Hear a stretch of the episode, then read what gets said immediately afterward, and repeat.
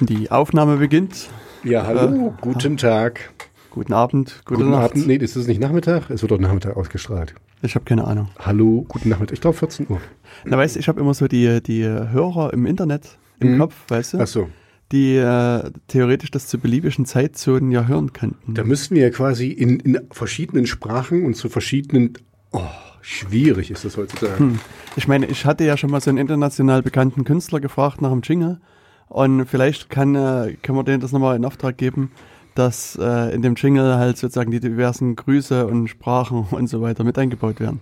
Ich werde mal sehen, ob ich da ähm, beim Management irgendwie ähm, einen Termin kriege, dass ich das bereden kann mit diesem international berühmten, bekannten Künstler. Genau. Der, äh, also ich habe dummerweise immer, ich vergesse immer wieder die URL, die lässt sich einfach nicht merken. Aber es ist, vielleicht musst du auch nicht erwähnen, weil ich vergesse es sowieso wieder. Das ist www.megalmodash.com. Also ah. Megalmodas geschrieben. Hm. Naja, vielleicht. Also ich habe ja gestimmt, irgendwie jetzt, wo du sagst, ich habe mich schon mal dran erinnert, aber ähm, okay. Ich meine, vielleicht können wir heute mal was, was Cooles machen, dass wir uns das ein bisschen besser einprägen. Versuchen einfach äh, ein bisschen Musik von dem Künstler zu spielen, wenn wir das irgendwie schnell aus dem Internet irgendwie runterladen können. Äh, auf illegale Art und Weise natürlich. Sehr gut, sehr gut. Deswegen sind wir ja hier in Security Radio, also bei uns ist alles quasi ein bisschen unsicher. Genau, Radio Insecurity Nummer 06 sind wir, also herzlich willkommen nochmal allen Zuhörerinnen und Zuhörern. Äh, wir wollen euch heute also wieder mit ein paar Geschichten über Sicherheit und Unsicherheit ähm, beglücken. Genau, mit Sicherheit.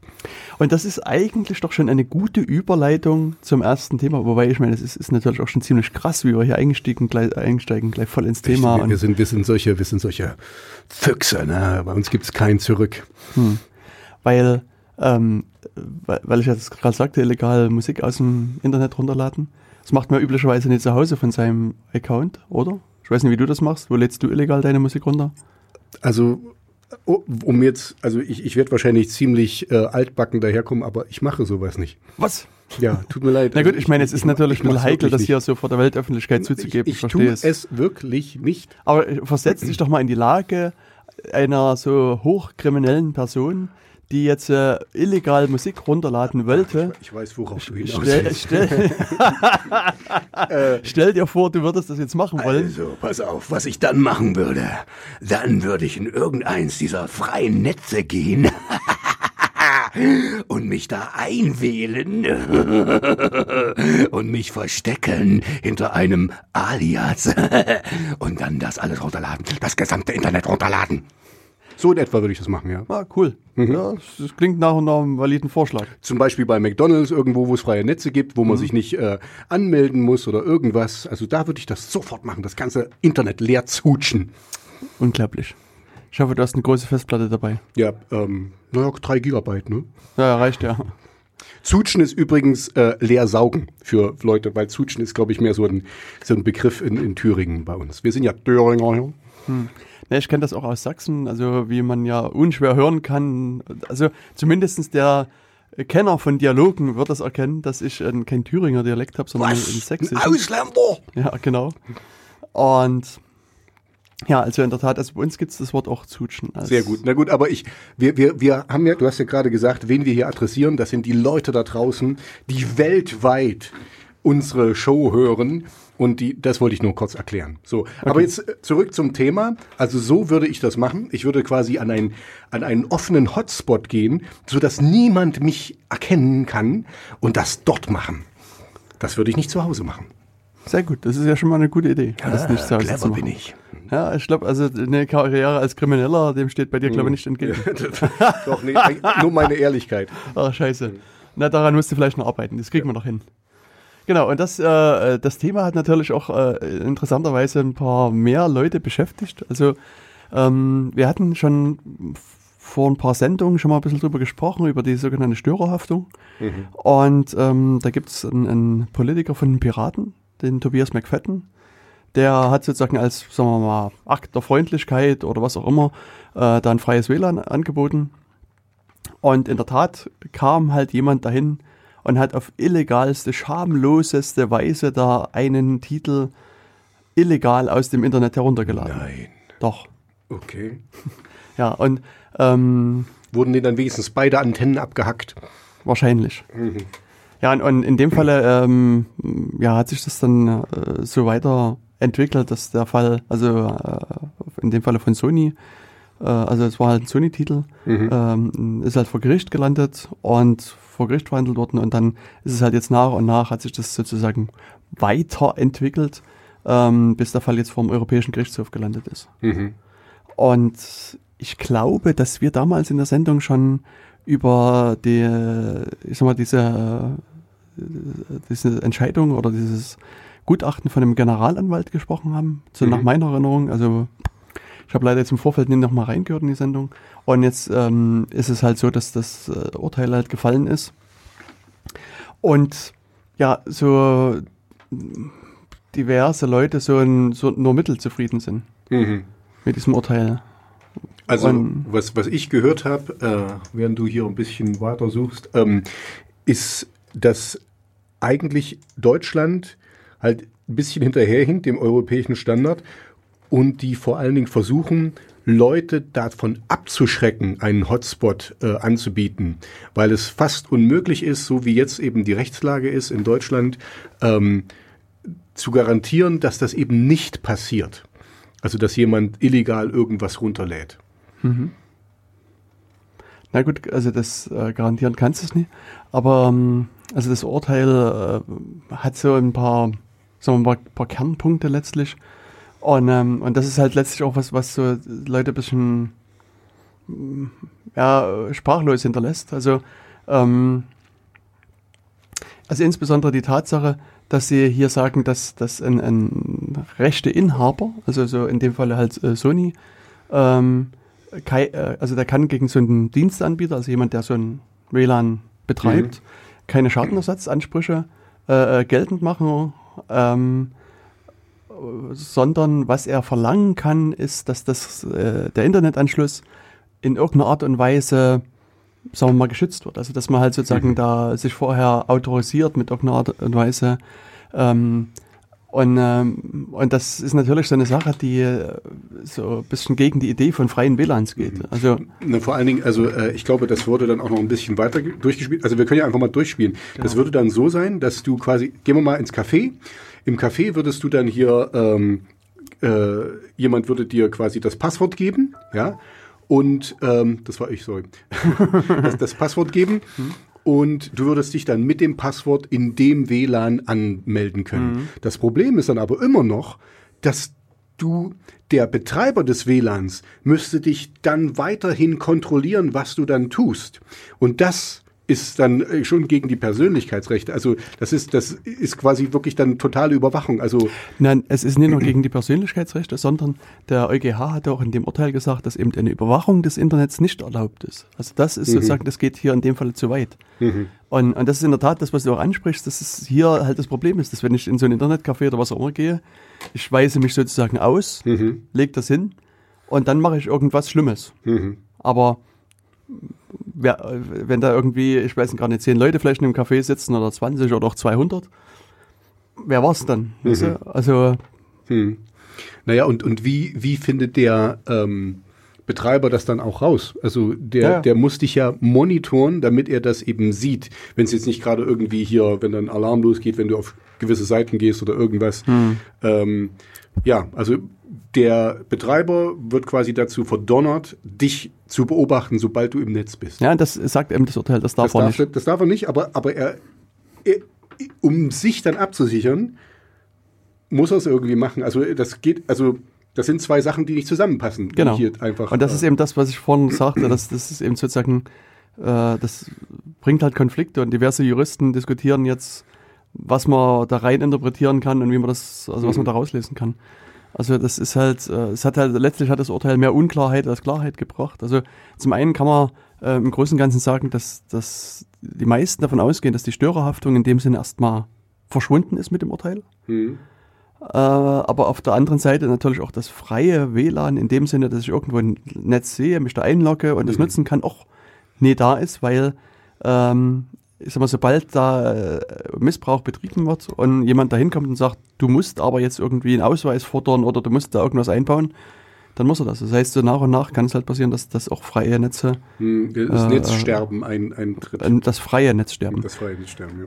Ich meine, was man dann halt äh, entsprechend machen kann, was ja auch so die diversen Freifunkinitiativen machen, dass sie dann hier ein ähm, VPN sich irgendwo hinlegen nach, keine Ahnung, Schweden, Niederlande, Rumänien oder sonst wo und dann dort erst äh, ins, das, das, das Internet betreten. Mhm. Okay. Und, ähm, und dann sozusagen aus dieser deutschen Diskussion sich auf so eine Art, also technische Art und Weise rausschmuggeln. Mhm. Und ähm, ich meine, das ist halt, das löst das Problem halt auch nicht. Das ist halt, nee, nee, das ist halt so das Problem. vor- Symptombekämpfung, ja. Da, da sind wir wieder, das hat man, glaube ich, in einer der letzten äh, Sendungen, also ich habe das schon mal erwähnt, dass, dass wir, dass die Rechtsprechung oder, oder jetzt hier so die normale Gesellschaft, die hinkt dem halt total hinterher, was alles so möglich ist.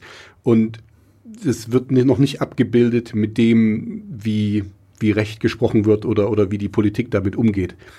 Also Pirate, Piraten sind eine Ausnahme, aber die haben ja leider wenig zu sagen. Genau, werden ja nach und nach abgewählt. Ja. Ähm,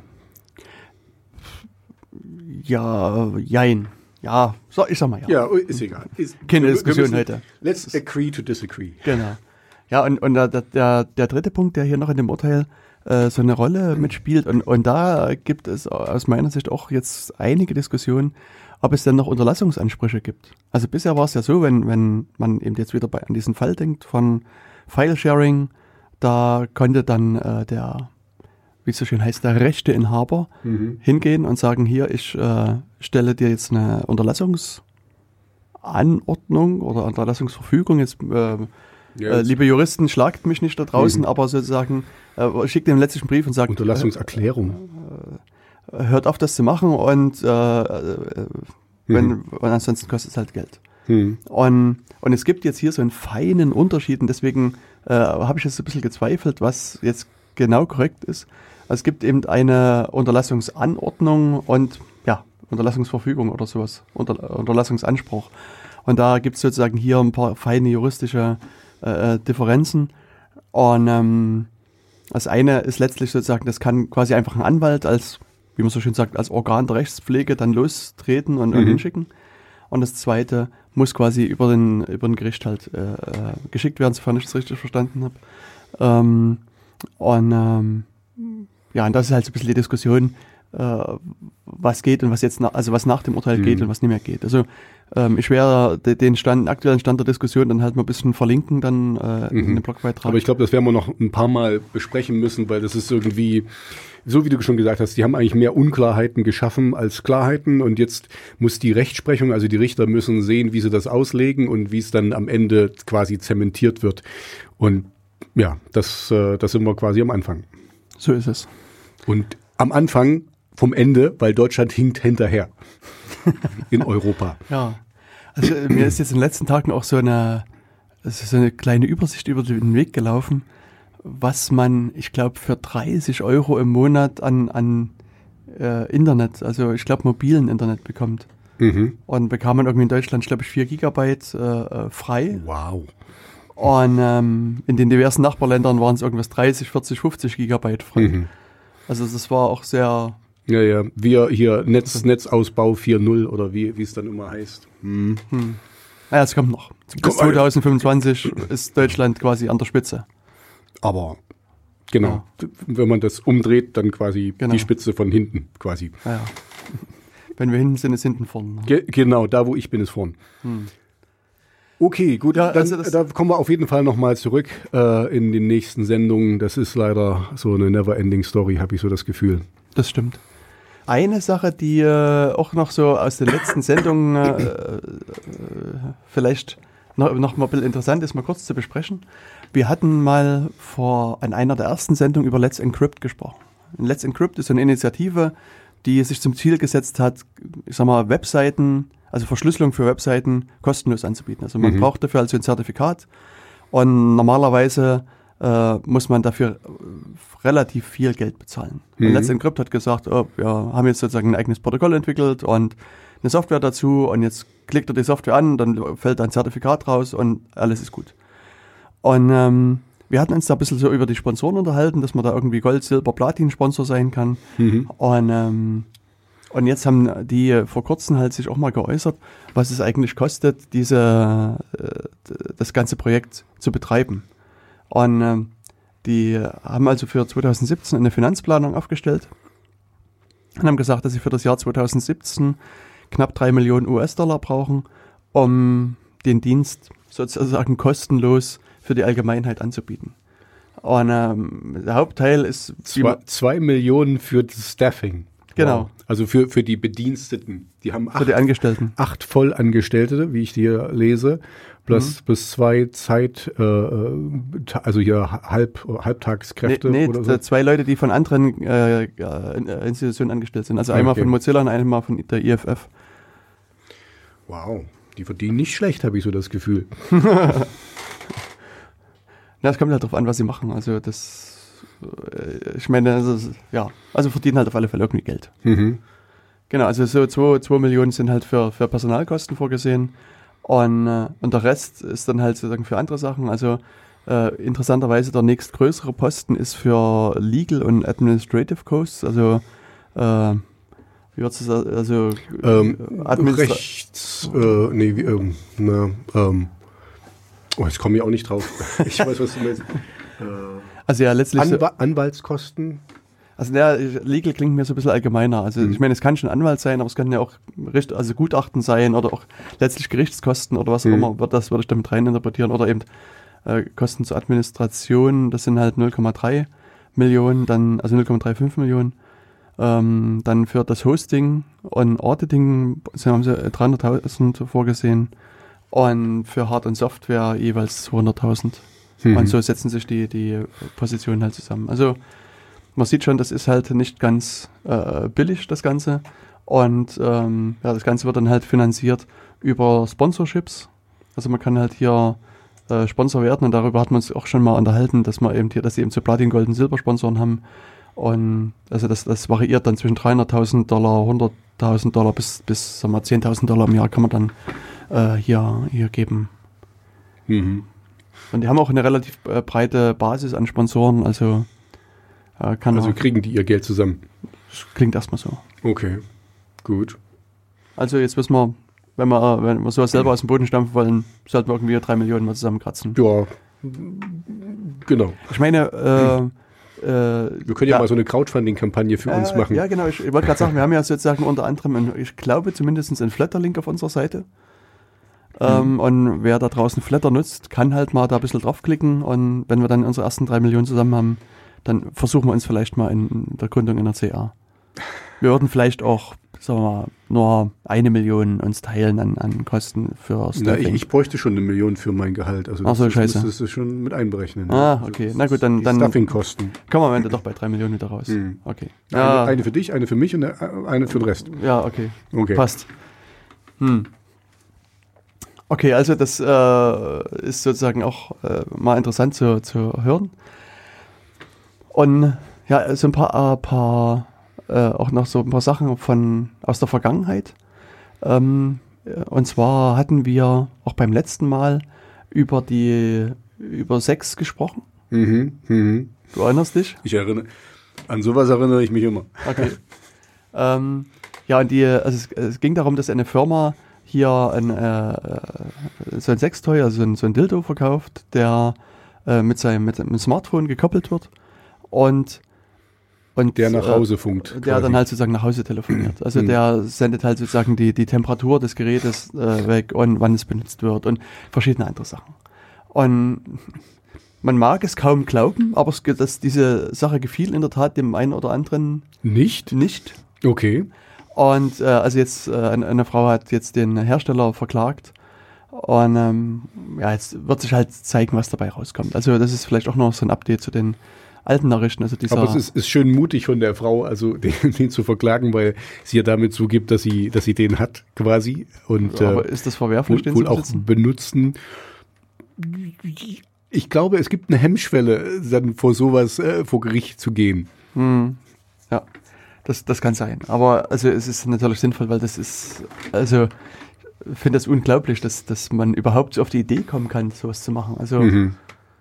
Naja, äh, es ist dann auch die Frage, was, was will man mit diesen Daten machen? Also ähm, Ich, ich habe jetzt vor kurzem irgendwie im bayerischen Fernsehen kam das mal, dass die, ähm, ähm, die, die Krankenkassen denken darüber nach, ähm, dir so ein Tracking-Halsband, äh, Armband, nicht Halsband, äh, Halsband würde es vielleicht Halsband besser treffen. also, ja, genau, äh, zu verpassen, äh, so dass die eben quasi immer deine Statistiken und dass du quasi, äh, oder, also so sind die Ideen, das ist alles noch nicht äh, ausgereift, aber du weißt, es, sowas gibt's schon, ähm, so dass du quasi deinen Beitrag nach dem bezahlst, wie fit du bist oder wie fit du dich hältst und so. Und da, da gab's dann eine Diskussion, ähm, was ist denn das hier? Normalerweise ist es Gemeinschaft und so, also dass die Starken die Schwachen tragen. Und das würde ja nur quasi, der, der schwach ist, muss mehr bezahlen, weil er schwach ist und äh, andersrum. Also ich wollte nur sagen, dass ähm, das ist natürlich sehr seltsam, dass das der Dildo-Hersteller, also da weiß ich nicht, was er mit, klar, was aber die, die Krankenkasse mit den Daten will, ist klar. Und äh, wie gefährlich das dann ist, wenn die das so auswerten. Also Ja, was, was, also diese Entwicklung, die sich halt hier auch ergibt, ist, dass, dass Leute, die jetzt auf Datenschutz achten oder auf ihre Privatsphäre achten, ähm, für die wird es am Ende so sein, dass die das Geld kostet. Also wenn Mhm. du dir das leisten kannst, so ohne dieses Armband oder Halsband rumzulaufen, Mhm. musst du halt vermutlich mehr Beiträge bezahlen. Mhm. Und das heißt sozusagen auch, auch Datenschutz oder das, das Recht auf Privatsphäre wird dann sozusagen so ein, sowas für, für die Eliten, sagen wir, für Mhm. die, die halt viel Geld haben, die sich das leisten können und das die. wird ein Luxusgut. Ja, ja. Mhm. Und, und das ist halt auch eine Entwicklung, die, der man entgegentreten muss. Das ist ja auch heute schon so. Also äh, ein anderes Luxusgut ist, ähm, offline zu sein. Ja, also für, für uns, äh, äh, es, es geht aber, also ich kann nur von mir ausgehen, ich bin wirklich, na, zehn Stunden online pro Tag, also äh, plus minus. Hatten wir die Diskussion wie beim letzten Mal schon? Hatten wir das schon? Wie oft machst du dein Internet aus am Telefon? Nie. Da bin ich sogar 24 Stunden online. Genau, ich glaube, das hat man nämlich beim letzten Mal Ach schon. so, stimmt. Und äh, auch da meine ich mich zu erinnern, dass irgendjemand gesagt hat, also Leute, die mehr als vier Stunden oder so am Tag online sind, oder also bestimmte Anzahl von Stunden, die sind halt süchtig und, und so Leute, die halt 24 Stunden am Tag, die sollten sind- die sich quasi schon- die sofort schon- einweisen lassen. Weil Oh, das das, wenn das jetzt meine Krankenkasse hört, dann meine Beiträge gehen. Ach du Scheiße. ja. Wir, wir streichen das, wir schneiden das nachher raus. ja, mach mal. Das ist, äh, das ist Okay, nee, du, jetzt erinnere ich mich, das hatten wir letztens wirklich schon besprochen. Entschuldigung, wenn wir uns wiederholen. Ähm, Ja, aber Wiederholung ist ja gut, weil dann setzt sich diese Idee fest und, Mhm, und das mhm. ist also ja, gut, dann, dann will ich das nur abschließen. Also wir, wir sollten da sehr gut ein Auge drauf haben, welche Daten an wen gehen und so, äh, weil ähm, das hatte ich schon mal gesagt in einer der vorigen Sendungen. Ähm, die Gesetzeslage kann sich immer sehr, sehr schnell ändern und dann sind die Daten erstmal da und dann können die für andere Sachen verwendet werden. Und äh, im, im schlimmsten Falle können die gehackt werden und jemand ganz anderes kann was ganz anderes damit machen, wofür sie nicht intentioniert waren. wo ein Trog ist, da kommen die Schweine. So ein schönes Bild. Genau, stammt aber nicht von mir, sondern meines Wissens von einem Verfassungsrechtler. Ähm, Okay. Aber es ist halt in der Tat ein schönes Bild. Ähm, ja, 23 Minuten reden ist nicht gut für eure Ohren, ist nicht gut für unsere Stimmen. Äh, wir müssen dringend Musik machen, Okay. glaube ich. Und du darfst, du darfst Äh, ich darf heute aussuchen. Achso, soll, soll ich kurz was, äh, also Ja, such mal ja. aus und dann sage ich kurz was dazu und dann gucken wir mal. Also Ich suche mal aus. Ähm, der Zufallsgenerator wählt Sheeple. Schiepel.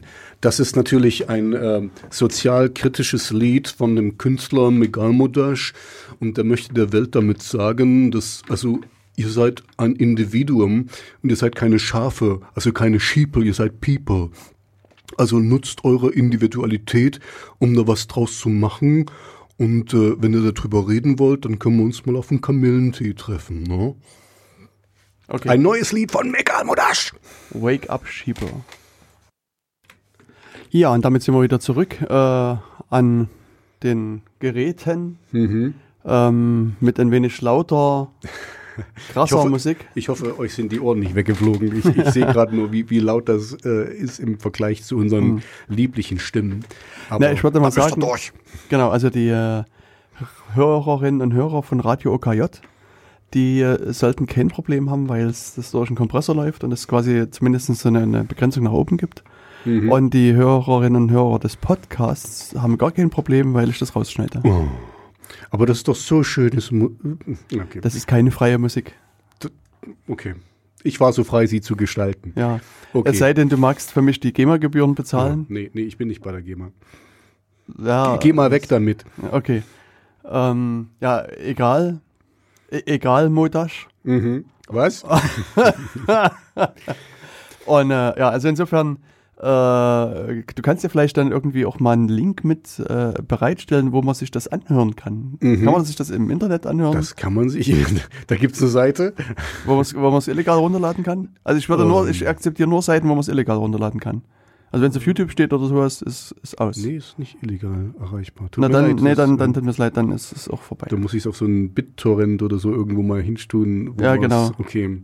Ja, gut, oder ich, oder ich, Bitcoin oder irgend ich, sowas. ich bemühe mich, Bit- äh, das, äh, ich bemühe mich, das illegal äh, zur Verfügung zu stellen. Super, dann, dann ist alles gut. Dann haben wir sozusagen wieder den Kreis zum Geschlossen, Anfang geschlagen. genau. Ich meine, du, du, äh, du musst das ja nicht illegal runterladen, du sollst es nur für andere sozusagen illegal zum Download zur Verfügung stellen, deine Musik. Okay, gut. Das kann ich eigentlich auch auf meiner Webseite machen. Ah, Nee, da ist es schon Es fast ist- wieder ist- legal. es ist ne? schon fast wieder legal. Ah, Das ist- schade, schade. Hm. ich muss halt doch mehr wie ein Krimineller denken. ja, ja, genau. Aber ähm, wir hatten doch mal das Thema Label angesprochen. Kann man darüber reden oder ist das noch Äh. äh, so eine Sache, die besser...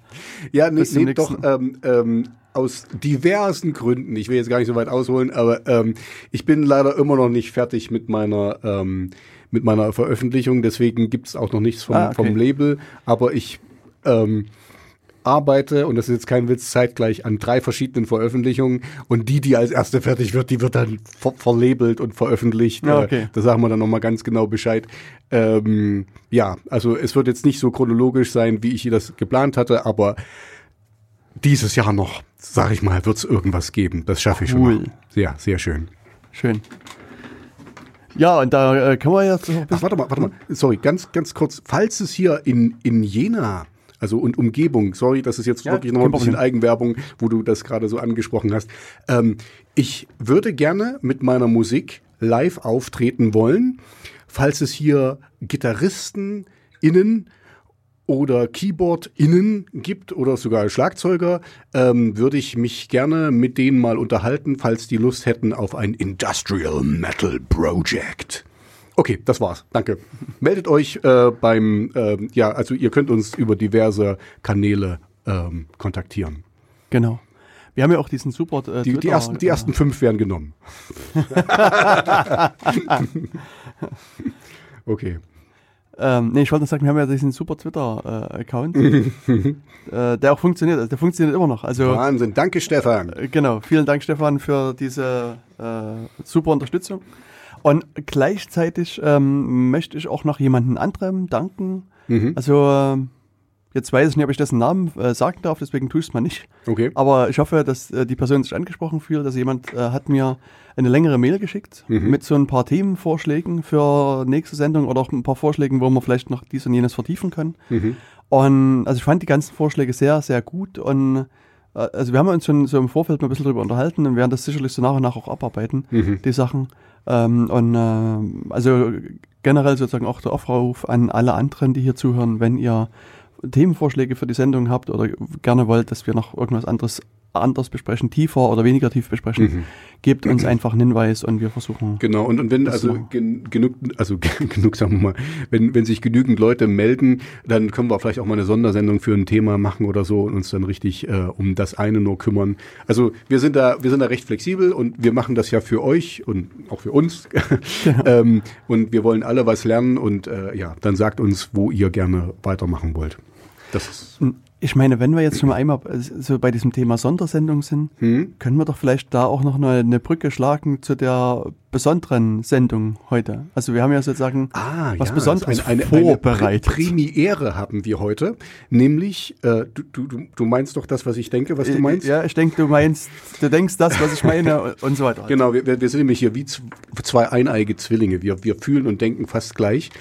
Ähm, und zwar hatten wir das große Glück, dass ähm, ein Vertreter von unserer Landesregierung, das meinst du, ist doch richtig, ne, bei uns äh, in der Gegend war, also hier in Jena, und auch Zeit für uns hatte. Und den haben wir interviewt. Der heißt Steffen Dittes? Dittes, ja, Steffen Dittes von der äh, linken Fraktion oder von der Fraktion der Linken.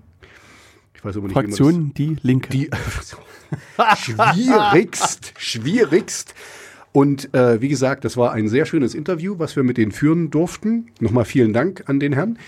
Äh, und der hat uns ähm, Einblicke gewährt in diese ähm, Affäre in, bei der äh, Thüringer Polizei, wo über 16 Jahre lang 16 Jahre? Nee, 17, 17 Jahre, 17 sogar. Also, oder, egal. Also 16 bis 17. 16 bis 17 Jahre. Äh, 1999 ging es wohl los. Alle Anrufe mitgeschnitten wurden.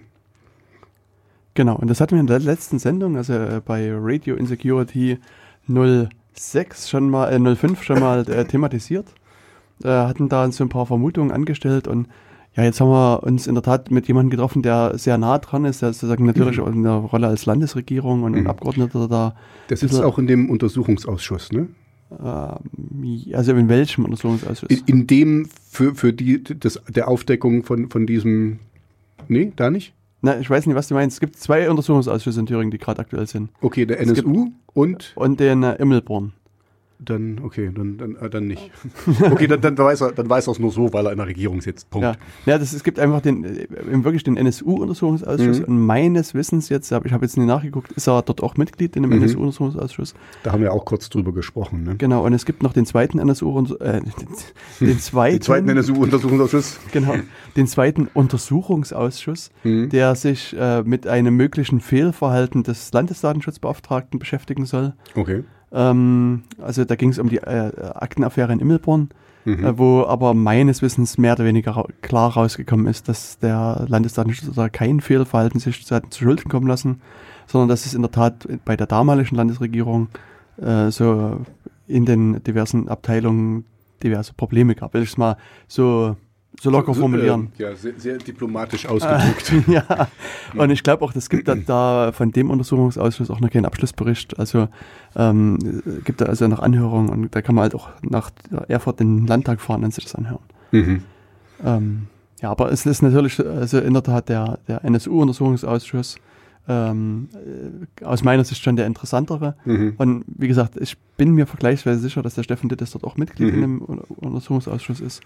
Aber äh, das spielt eigentlich gar nicht die Rolle, sondern äh, wir hatten ihn hier eher so als innenpolitischen Sprecher der Linken befragt.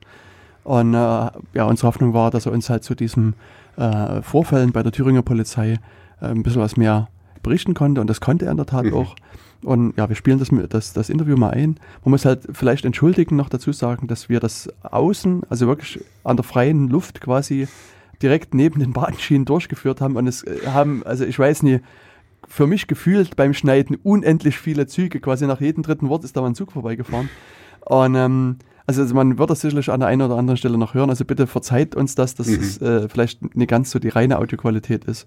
Aber ich denke, die Informationen, die der Steffen Dittis zu bieten hat, sind umso interessanter. Mhm. Viel Spaß also beim Anhören ist äh, wirklich sehr aufschlussreich. Genau, viel Spaß beim Reinhören.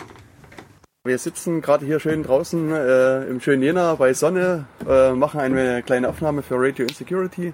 Äh, mit uns sitzt hier der äh, Steffen Dittes. Steffen Dittes ist äh, innenpolitischer Sprecher, ist das korrekt? Ja, das ist richtig. Der Fraktion Die Linke. Der Fraktion Die Linke, genau. Im Landtag. Genau.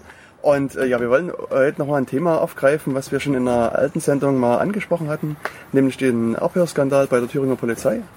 Äh, Tobias sitzt auch neben mir natürlich. er ist ähm, leider noch ein bisschen angeschlagen, also äh, er wird nicht viel sagen, aber er hat ja sowieso nicht viel zu sagen. Ja, das ist ja das Konzept der Sendung. So wie immer. genau. Und wir hatten damals ähm, uns ein bisschen gefragt, wie das Ganze eigentlich aufgetaucht ist. Also wir hatten in der Sendung so ein bisschen versucht, die, die Pressemeldung mal aufzuarbeiten. Ähm, und hatten so eine schöne Legende dann, ja. äh, aufgebaut.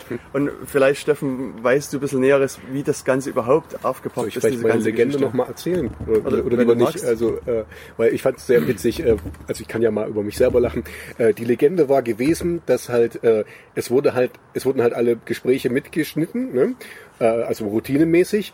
Und dann ruft halt so ein Staatsanwalt an und sagt, ja, äh, hier, ähm, wir müssen das so und so machen. Und der Polizist sagt, nee, nee, aber letztes Mal haben sie doch so gesagt. Und der Staatsanwalt sagt, nee, nee, nee, das ist so und so. Warten Sie mal, ich höre mal rein, was Sie letztens gesagt haben. Und so ist es rausgekommen. Das ist meine Vorstellung, relativ simpel. War das so? So soll es gewesen sein. Wirklich? Ja. Ähm, in der Tat. ähm, Cool. Weil äh, das ist ja, glaube ich, nicht äh, die, die entscheidende Frage, aber genau diese Geschichte wird erzählt, dass ähm, praktisch die Informationen an den Staatsanwalt äh, gelangt ist, dass offensichtlich auch die Gespräche, die er führt im Rahmen seiner Ermittlungstätigkeit mit Polizeibeamten äh, mitgeschnitten wird. Und äh, laut seiner Aussage und das dann wieder verbrieft hat er äh, dann mal in einem solchen Gespräch direkt nachgefragt, ob dieses Telefonat aufgezeichnet wird. Das äh, wurde ihm dann äh, bestätigt.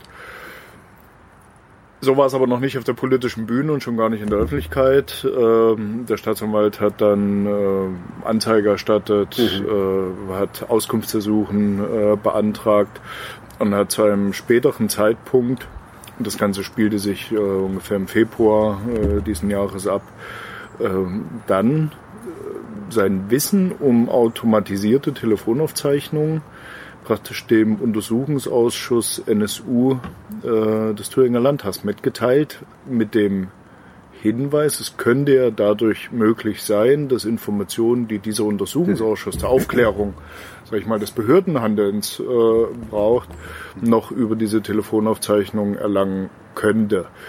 Letztendlich äh, war das meines Erachtens, glaube ich, nur ein Vehikel dafür, nochmal den Vorgang auch in den politischen Raum äh, zu bekommen. Das ist ja auch gelungen. Ich glaube, wenn Parlamentarier in Thüringen erfahren, dass es, äh, ja, sag ich mal, die Vermutung rechtswidrige automatisierte Aufzeichnung gibt, dass man sich darum dann äh, kümmert, äh, das haben wir dann auch getan. Äh, mit entsprechenden Anfragen an das Innenministeriums, die äh, uns möglicherweise diesen Vorgang bestätigen können oder nicht.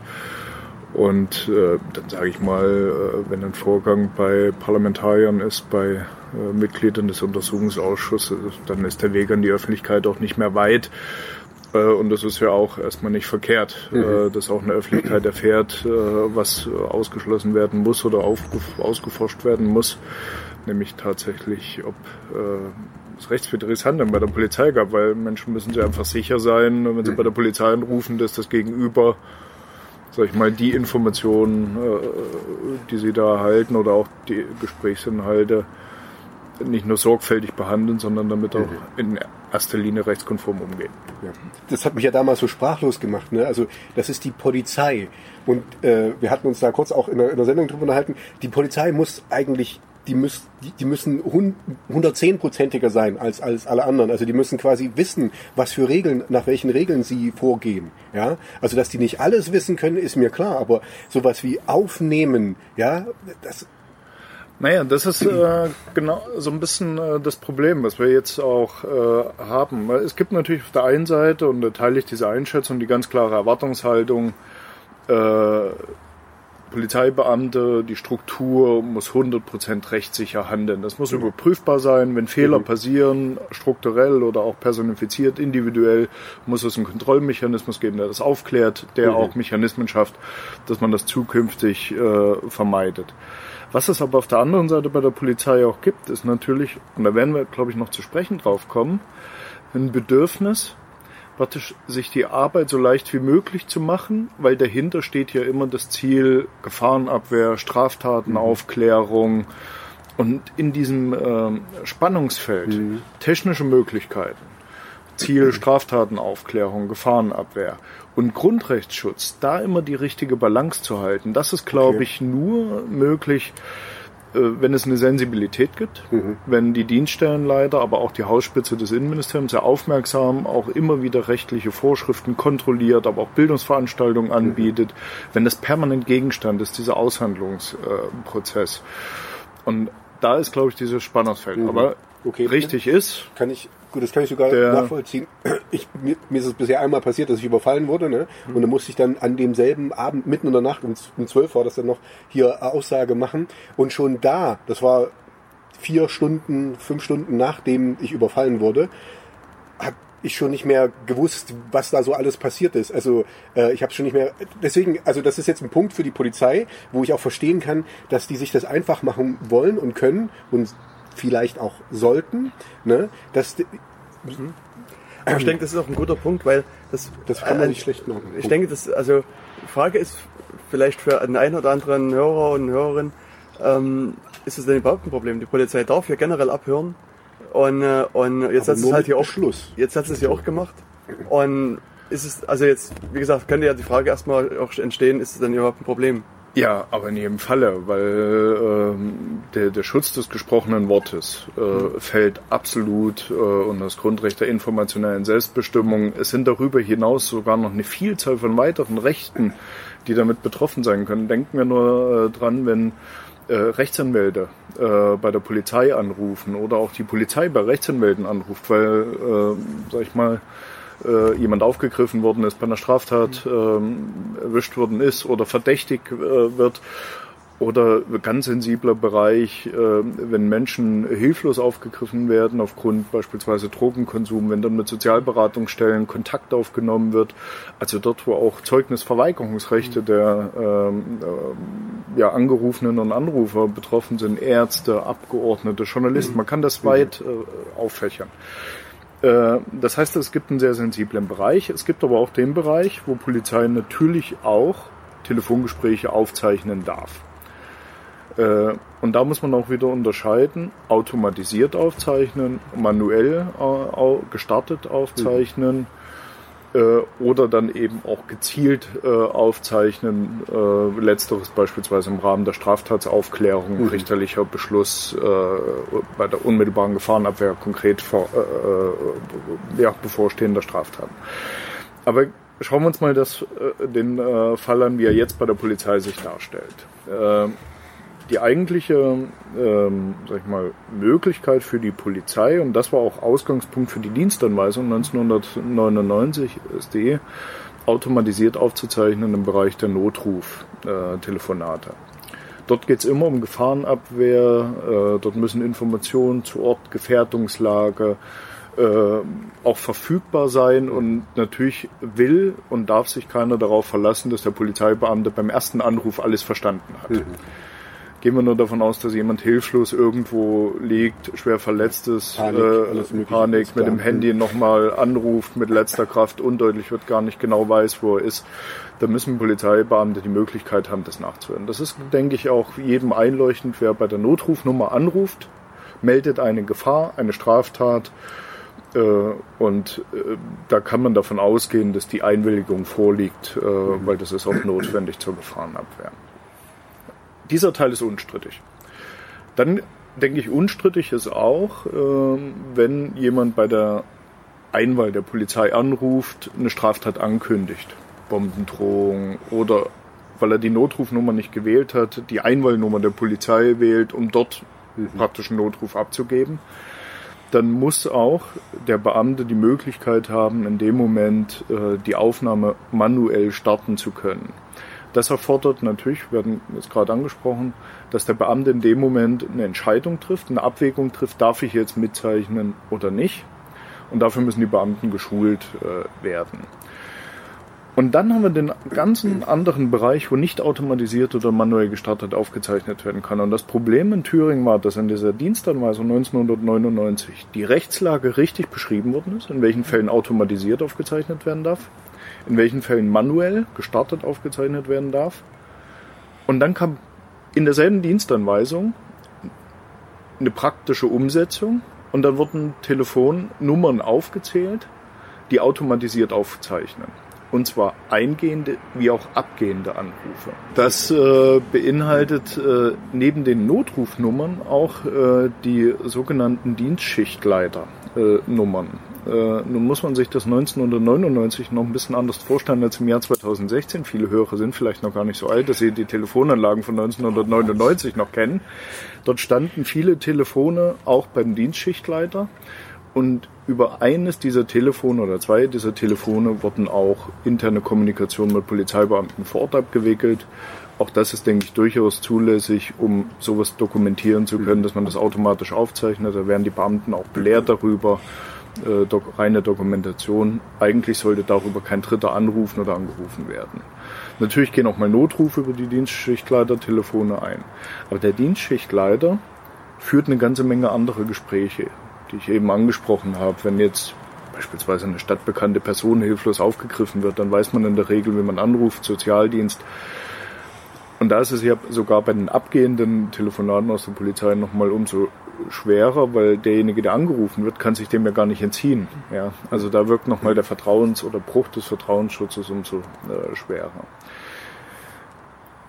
Und dann wurden nach unserer Erfahrung heraus diese Telefonapparate reduziert bei den Dienstschichtleitern, sodass sie in der Praxis gar nicht mehr die Möglichkeit hatten, wie vielleicht 1999 noch, auf ein Telefon zurückzugreifen, wo nicht automatisiert aufgezeichnet worden ist. Das war, glaube ich, der erste Fehler, dass man sagt, diese Telefonnummern überhaupt automatisiert aufzuzeichnen. Und dann es praktisch keine Alternativmöglichkeit an diesen Arbeitsplätzen mehr gegeben hat. Der zweite Fehler äh, war im Prinzip, oder wo sich dann fortgesetzt hat, äh, was in der Dienstanweisung angelegt war, nämlich diese rechtswidrige automatisierte Aufzeichnung, dass äh, natürlich seit 1999 auch neue Investitionen in Telefonanlagen vorgenommen worden sind. Wir hatten zentrale Beschaffungsmaßnahmen, äh, Digitaltelefonie wurde eingeführt, später auch, glaube ich, netzbasierte äh, Telefonie bei der Polizei. Und das heißt, all das, was mit der Dienstanweisung angelegt worden ist, musste ja immer wieder neu programmiert werden, eingestellt werden. Und da hätte doch in vielen Dienststellen der Polizei jemand auf die Idee kommen müssen, halt Moment, äh, hier verstoßen wir eigentlich gegen die Rechtsvorschriften, die in der Dienstanweisung aufgeschrieben sind. Und in letzten, vor das letzten Punkt, wo es hätte auch so eine Überprüfung geben äh, müssen, wäre der Zeitpunkt gewesen, als die zentrale Landeseinsatzzentrale in Erfurt ans Netz ging und die Notrufe gar nicht mehr in den Dienststellen der Thüringer Polizei und den Landespolizeiinspektionen aufliefen. Auch dort wurde diese automatisierte Aufzeichnung nicht abgestellt. Das heißt, wir haben so eine ganze Kette begonnen mit der Dienstanweisung, rechtliche Situation richtig dargestellt, praktische Umsetzung schon rechtswidrig angelegt. Und dann hat sich praktisch dieser, ja, sag ich mal, in der Dienstanweisung geborene Fehler fortgesetzt in der Struktur und in der praktischen Arbeit, so dass es für viele Polizeibeamte, die da saßen, offensichtlich ganz normal war. Naja, das sind die Apparate, mit denen man aufzeichnet, weil eben diese Sensibilität, Grundrechtsschutz äh, einfach äh, fehlte interessant und ähm, das ist eigentlich ähm, so ein bisschen auch das aus unserer Sicht politisch Verheerende. Ich habe jetzt beschrieben, die strukturellen Änderungen, die hätten in der Zeit eigentlich auch zu einer Änderung der Praxis führen müssen. Es gab ja darüber hinaus auch eine politische Debatte, als bekannt wurde, was neue Telefonanlagen eigentlich theoretisch alles können. Mhm. Äh, jeder weiß wahrscheinlich, die Zuhörer dieser Sendung mehr noch als ich. Ein Telefon hat ein Mikro, hat eine Spannung anliegen, hat eine Leitung, hat eine Verbindung mit mhm. jemand anders. Das ist ein 1A-Abhörgerät, ja, und äh, ist in der Lage, eine Raumüberwachung vorzunehmen, ist in der Lage, natürlich äh, Telefonate auch an andere Stellen zu übertragen. Und da gab es die Diskussion, sind die Leistungsmerkmale, die diese Telefonanlage bei der Polizei praktisch aufweist, auch so eingerichtet, dass sie rechtssicher das ausschließen, was eigentlich unzulässig ist und das ermöglichen, was rechtlich erlaubt ist. Und da hat die Landesregierung damals mehrfach geantwortet, äh, auch gegenüber dem Datenschutzbeauftragten, gegenüber der Öffentlichkeit, gegenüber dem Parlament, nein, diese Telefonanlage hat zwar Leistungsmerkmale, die die Technik einfach hergibt, aber die sind abgestellt. In Thüringen werden nur Notrufe automatisiert aufgezeichnet. Und das war ich meine, nicht die Wahrheit, ja. ja. Und irgendeiner in der Kette, jetzt will ich nicht den, den Innenminister als, der trägt die politische Verantwortung, äh, bin jetzt kein besonderer Freund des früheren CDU-Innenministers, aber in der Kette derer, die es bearbeitet haben, hat irgendwer einer diese Lüge aufgeschrieben und am Ende ist diese Unwahrheit auch in offiziellen Dokumenten äh, erschienen. Und das macht ja die jetzige Debatte in der Polizei so schwer, weil dadurch sag ich mal, ist auch nie Vertrauen entstanden bei den Bediensteten, weil wir reden natürlich nicht nur über, sag ich mal, Dritte, die bei der Polizei anrufen, sondern wir reden natürlich auch über Beamte, Bedienstete, Tarifbeschäftigte äh, bei der Polizei, die natürlich auch verunsichert sind. Hat der Dienst Stellenleiter möglicherweise Telefonate äh, rechtswidrig äh, mitgehört, äh, die meine Arbeit hier äh, betreffen. Und da ist eine ganze Menge Vertrauen verloren gegangen. Hm. Jetzt liegt natürlich auch die nächste Frage gleich wieder nahe. Was hat die aktuelle Regierung jetzt getan, um das auszuschalten, diesen Rechtsbruch? Und wie, wie wirksam ist das?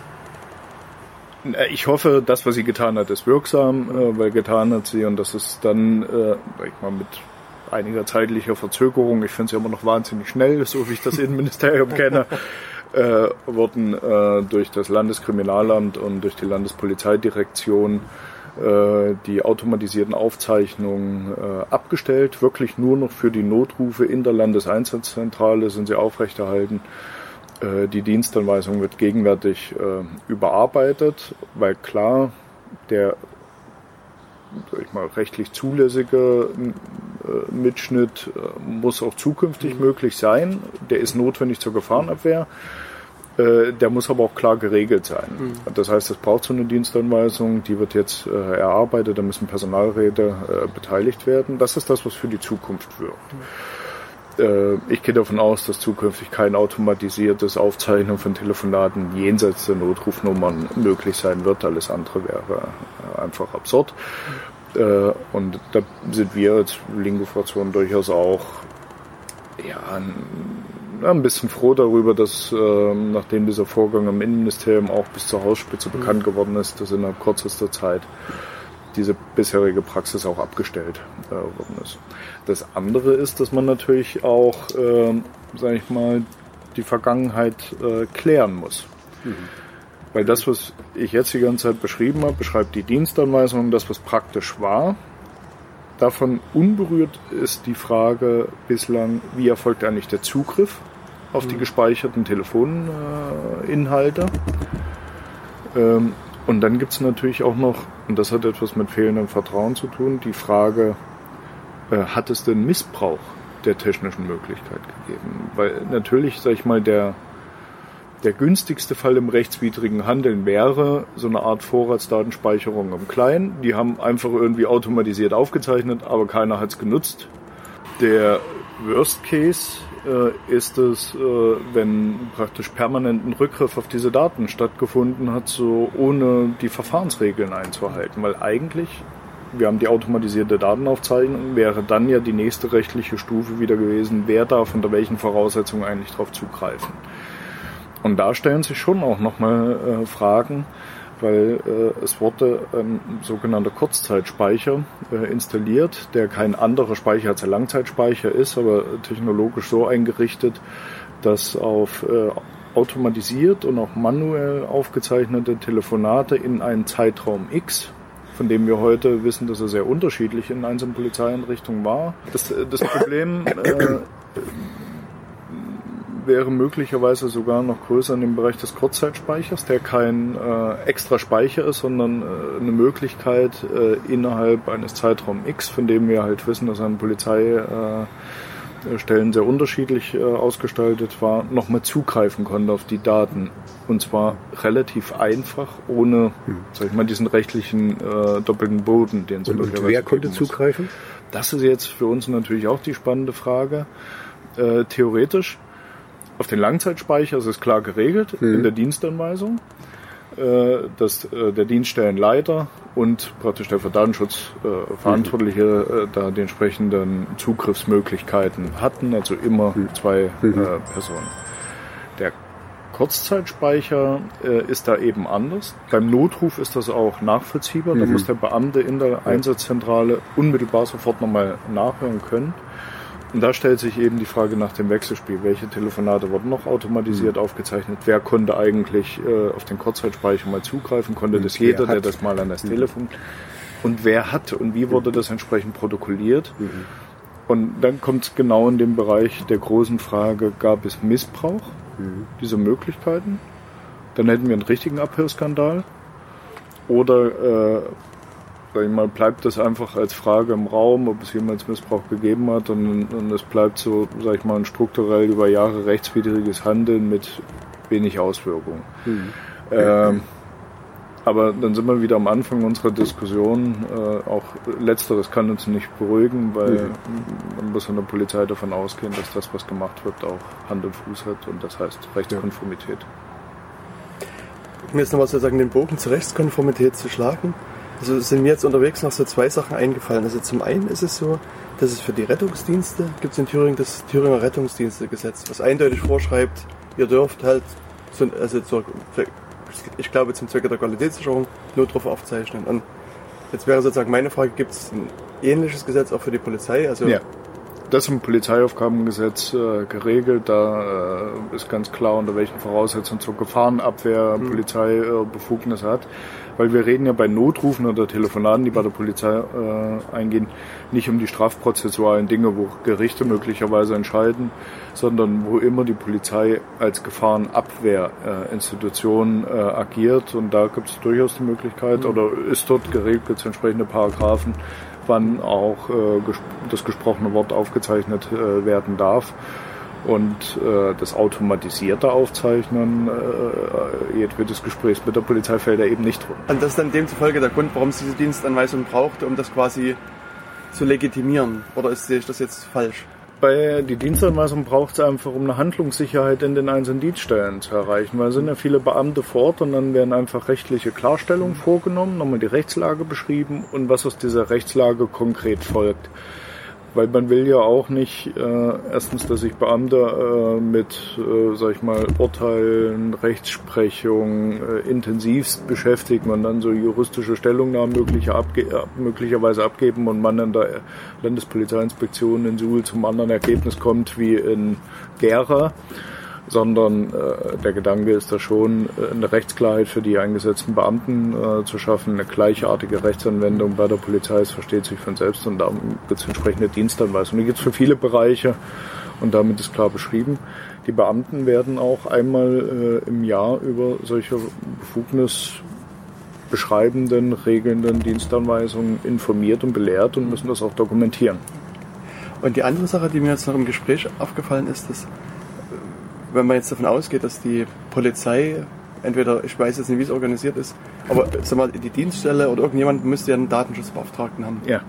Und sozusagen eine Anforderung ist, ein Verfahrensverzeichnis zu erstellen, ja. wo eben drin steht, wer hat Zugriff auf welche Daten. Also, und das wäre ja hier sozusagen genau die richtige Dokumentation, wo man theoretisch nachschlagen könnte und sehen könnte, wer hat zumindest laut Papier erstmal darauf Zugriff.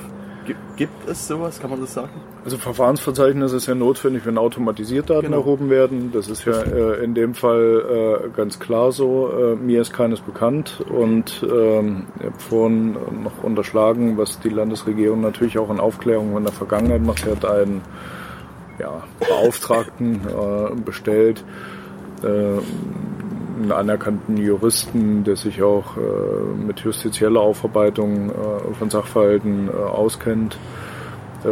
Denke ich auch, sag ich mal, was die Kompetenz anbetrifft, politisch um, umstritten ist, der sich der Sache annimmt, von der Dienstanweisung beginnt, also rechtlichen Grundlagen, rechtliche Umsetzung, praktische Umsetzung, den Vorgang nochmal anguckt und dann möglicherweise auch mal das, Vorgang, äh, das äh, Verfahrensverzeichnis dann einsieht, feststellt, ob es eins gegeben hat oder nicht. Ich bin mir jetzt nicht sicher, ob 1999 schon das Verfahrensverzeichnis pflichtig im Datenschutzgesetz äh, stand. Äh, jedenfalls taucht das Verfahrensverzeichnis äh, in der Dienstanweisung nirgendwo auf. Okay. Äh, es hätte dann, wenn damals noch nicht im Datenschutzgesetz äh, stehen, spätestens zum Zeitpunkt äh, der Änderung des Datenschutzgesetzes erstellt werden müssen. Äh, nichtsdestotrotz sind die Zugriffsmöglichkeiten in der Dienstanweisung schon beschrieben. Wer hat Zugriff, Dienststellenleiter, Datenschutzbeauftragter? Die Zeiten variieren von diesem temporären Speicher.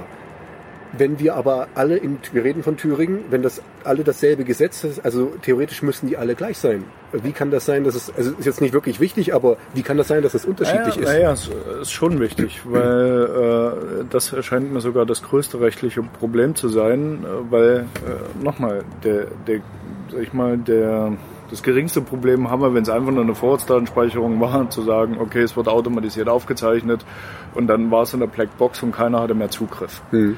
Beim Kurzzeitspeicher ist das eben anders. Und für den Notruf ist das auch vollkommen okay, dass über einen Zeitraum X möglicherweise bis zum Ende der Dienstschicht, also Mhm. bis zur Übergabe an die nächste Schicht, man nochmal äh, in diesen Notruf reinhören konnte, wenn beispielsweise der Vorgang noch nicht abgearbeitet ist, die neue Schicht kommt, dass man sagt, wir sind ja noch nicht weiter, wir haben die vermisste Person noch nicht geklär, äh, aufgefunden, wir haben den Sachverhalt noch nicht geklärt, die Täter sind noch flüchtig, sonst was, hört nochmal in den Notruf rein, damit ihr auf denselben Wissensstand seid äh, wie wir. Äh, insofern, und so stand es auch in der Dienstanweisung, in der Regel bis Dienstende, äh, Okay. Und ich gehe davon aus, dass diese unterschiedlichen Zeiten dann entstanden sind, als äh, neue Telefonanlagen installiert worden sind und praktisch diese Aufzeichnungsfunktion, 1999 sprechen wir im Übrigen noch von Bändern, äh, als diese Aufzeichnungsfunktion im digitalen Gerät praktisch neu programmiert werden musste. Und die wurde in den einzelnen Landespolizeiinspektionen ähm, programmiert, Leistungsmerkmale freigeschaltet und so weiter, dann entsprechend mit den Informationen versehen oder Kriterien versehen. Und da gehe ich davon aus, da, weil ja die Dienstanweisung, die spricht praktisch bis äh, ins Jahr 2016, wo sie noch Gültigkeit hatte, immer noch von den Bändern, die ausgetauscht und gesichert werden müssen, nie an die neuen technischen Möglichkeiten angepasst okay. worden sind, keine Konkretisierung stattgefunden haben, dass man einfach vor Ort äh, beispielsweise gesagt hat, ja, dann äh, gucken wir mal, was für uns praktisch nutzbar ist und kam dann auf so einen Zeitraum, der dann möglicherweise auch 24 Stunden oder 48 Stunden zum, ähm, zum Inhalt hatte. Und das war, ist das, was nach unserem Kenntnisstand äh, tatsächlich der Zeitraum ist, bis zu 48 Stunden. Und dann stellt sich wieder die Frage, wer hat eigentlich in den 48 Stunden Zugriff, weil es haben dann ja nicht mehr die Leute nur Zugriff, die den Anruf entgegengenommen haben oder ihn selbst initiiert haben, weil die äh, auch bei der Polizei äh, wird viel gearbeitet und auch viel Zeit auf Arbeit verbracht, das ist richtig. Aber die wenigsten bleiben dort 48 Stunden. So eine Frage zum Abschluss, die mich eigentlich wieder zu den Beginn unserer Rede bringt und die wir auch in der Sendung so ein bisschen andiskutiert haben. Gibt es denn Hinweise, dass die Gespräche der Polizei am 4.11. auch aufgezeichnet worden sind und dass die sozusagen für den Untersuchungsausschuss mit verwertbar sind? Am 4.11.2011. Äh, also, äh, 11. Genau. Genau. Äh, ja, äh, wir haben auch im Untersuchungsausschuss äh, Telefonmitschnitte von der Polizei von den Notrufnummern, von den entsprechenden Meldungen, die haben wir bekommen. Äh, die Abschriften, die sind damals auch äh, erfasst worden und das sind aber die, die auch über die Notrufnummern geführt äh, worden sind. Wir haben auch Kommunikation bei Polizeibeamten oder zwischen Polizeibeamten. Und wir haben aber trotzdem die Informationen jetzt nochmal abverlangt als Untersuchungsausschuss von der Landesregierung, ob Kenntnis darüber vorliegt, ob darüber hinaus noch Telefonate ja, vorliegen, sind Abschriften äh, jenseits dieser Notrufnummern. Aber man muss ja auch sagen, möglicherweise, wenn damals keiner auf die Idee gekommen ist, da nochmal nachzuschauen, wir hatten ja unterschiedliche Aufbewahrungsfristen und wir hatten zuletzt eine äh, höchst zulässige Speicherzeit von 180 Tagen. Und ähm, praktisch ein automatisches Überschreiben, wenn dort keiner äh, praktisch rechtlich beansprucht hat, äh, das längerfristig zu sichern für Strafverfahren. Das heißt, wir gehen auch tatsächlich davon aus, dass alles, was über 180 Tage äh, alt war, äh, dann gelöscht worden ist. Okay. Okay. Also kann man sagen, es ist jetzt trotzdem auf einem guten Weg. Die Anweisung ist verschwunden und da wird, Wird überarbeitet. wird überarbeitet. Also ja, die, genau, aber zumindest die Abwehrmaßnahmen sind eingestellt. Und Das, das ja, äh, durch die Öffentlichkeit äh, wird sicherlich dann auch die neue Dienstanweisung diskutiert werden, weil äh, ich glaube aber, äh, dass das Re eine, die rechtlichen Regeln klar zu formulieren, dann eine Praxis auch ähm, sicherzustellen an der Polizei, die äh, Rechtssicherheit für Dritte, aber auch für Bedienstete schafft, ist das eine. Das Grundproblem an der Thüringer Polizei äh, ist aber das, dass wenn solche Meldungen in die Öffentlichkeit gelangen, dass viele in diesem Land, inklusive Polizeibeamte, sagen, das kann ich mir vorstellen.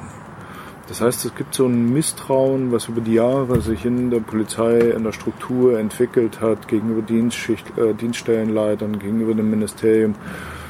Äh, und ich glaube, das ist die große Herausforderung, das zu ändern, weil wir wissen, äh, Die technischen Möglichkeiten, Computer, Telefone, werden immer äh, größer, immer breiter. Mhm. Und keiner wird äh, verlangen können und auch das äh, begründen können, dass die Polizei einfach aus Angst vor diesen technischen Möglichkeiten auf analoge Telefone zurückgreift. Das wäre äh, absurd. Das heißt, wir können diese technischen Möglichkeiten nur dadurch begrenzen, dass rechtlich klar ist, was darf gemacht werden und was nicht. Durch eine entsprechende Sensibilität in der Polizeistruktur, dass auch keiner sag ich mal, das in Frage stellt oder wenn sich etwas über so eine lange Zeit entwickelt, dass keiner äh, widerspricht oder dass das keinem auffällt, dass da rechtssicher mhm. gehandelt wird. Und das geht nur mit, mit einem hohen Grundrechtsverständnis auch bei den Beamten und da muss man in der Ausbildung anfangen. Und eigentlich wäre es wünschenswert, wenn beim nächsten Mal äh, in der Zeitung steht oder in den Medien steht, äh, Telefonabhörskandal, Ausspähskandal bei der Polizei, dass eher die öffentliche Reaktion in Thüringen ist bei Polizeibeamten, ach, äh, kann mir gar nicht vorstellen. Hm. Äh, das wird schon nicht sein, aber gut, wenn man mal der Sache auf den Grund geht, dann kann man es ausschließen. Und das ist, glaube ich, die große Herausforderung, von der auch Politik und das Innenministerium steht. Dann danken wir fürs Gespräch, wünschen dann noch eine schöne Veranstaltung heute Abend. Ja. Ich danke auch. Ja, und das äh, war das Interview und gleich noch ein wenig Musik. Also ich hoffe, man hat sozusagen im, bei der Ausstrahlung die Ausschläge äh, jetzt nicht ganz so sehr gehört. Also äh, die Musik von Tobias ist ja etwas impulsiver. Mm, Grinder heißt das Lied. Ja, genau, das wäre mhm. gleich noch die Frage gewesen. Grinder heißt das Lied und der äh, Autor, der, der Interpret. Der Interpret möchte uns diesmal sagen, ähm, äh, sich nicht äh, nonkonform zu verhalten, sondern auch mal ein bisschen gegen den Strom zu schwimmen. Das ist eigentlich die, die ganze Aussage des Liedes. Hm. Ich meine, das Schade ist eigentlich, dass wir bei unseren Aufzeichnungen hier gar nicht in das Lied reinhören. Also ich hoffe, dass Findest du das wirklich schade? Äh, nee. Lüg doch nicht. Ja, also äh, genau, viel Spaß halt bei diesem äh, Musikgenuss. Mhm, äh, mhm. äh, ich hoffe, die Lautsprecher bleiben noch ganz, wenn, wenn das da rauskommt. Kulinarisch deliziös. Genau. Ja, also das, äh, denke ich, ist ein guter Abschluss auch von dieser ähm, äh, Geschichte zu dem äh, Abhörskandalen bei der Thüringer Polizei mhm. gewesen. Und, und der Steffen hat halt wirklich sehr, sehr detailliertes Wissen gehabt und sehr, sehr interessantes Wissen. Und das, wir haben halt die, die ähm, das Interview ähm, im Vorfeld zu einer Veranstaltung hier gemacht. Also die Linke hatte in Jena so eine Diskussion äh, einberufen, weil es äh, vor einigen Wochen, muss man sagen, also im, im August, äh, hier eine, eine große Tygida-Demonstration gab. Mhm. Also mit sehr vielen sehr klar rechten Gruppen. Und ähm, die Polizei hatte da angeordnet, dass der, dass die, die Jenaer Nahverkehr die die Nazis halt mit dem Bus vom Bahnhof zu dem Demonstrationsort bringt und das gefiel halt diversen Leuten nicht. Und äh, die, Steffen Dittes sollte halt hier ein bisschen referieren zu dem Thema Versammlungsrecht. Mhm. Und also ich habe mir das dann noch mit angehört. Also gab, wir haben einen, einen, Mitschnitt quasi angefertigt von der Sendung. Mhm. Und ich habe mir halt diesen Mitschnitt dann angehört und, und auch da muss ich sagen, das war also hochinteressant, äh, da mal zuzuhören, was sozusagen das Versammlungsrecht erlaubt, was es nie erlaubt mhm. und, und so weiter. Und äh, ein, kleinen Moment noch. Ich, ich, okay, ich wollte nur was sagen, falls, falls jemand den Mitschnitt haben will, ich habe ihn noch, also auf Anfrage, nee, lieber nicht. Also das Problem ist, was ich hier nicht weiß, äh, ob die... So, wegen den Sprechern, die da, die nur noch mit dabei ob sind. sozusagen äh, im Vorfeld da gefragt worden ist und so weiter. Also, okay, Entschuldigung, ähm, dann, dann ich hab's nicht mehr. genau, es ist schon gelöscht. Äh, also, äh, die, also am besten sollte, also wer das haben möchte, soll sich am besten an die Linke in Jena wenden und dort nachfragen, weil, also denen haben wir auch den, den Mission zur Verfügung gestellt mhm. und die sollten am besten wissen, mhm. ähm, wie damit umzugehen ist. Genau, sehr ähm, gut. Genau, und was, also wie gesagt, ich fand das halt sozusagen also auch sehr interessant, weil es halt ein sehr fundierter Vortrag war. Und was ich also äh, wieder mal absurd und sehr bezeichnend fand, ist äh, eine äh, Aktion und dessen Folgen. Mhm. Und zwar äh, gab es in Jena zu Jahresanfang äh, diverse Demonstrationen der AfD. Okay. die halt ähm, sich halt hier unter anderem au- auf den Markt gestellt Ja, haben. ich kann mich an eine erinnern, da bin ich dran vorbeigekommen. Ja. Genau. ja, ja, vorbeigekommen. Ja, Da bin ich dran vorbeigekommen. Ganz, ganz rechts dran vorbeigeschrammt.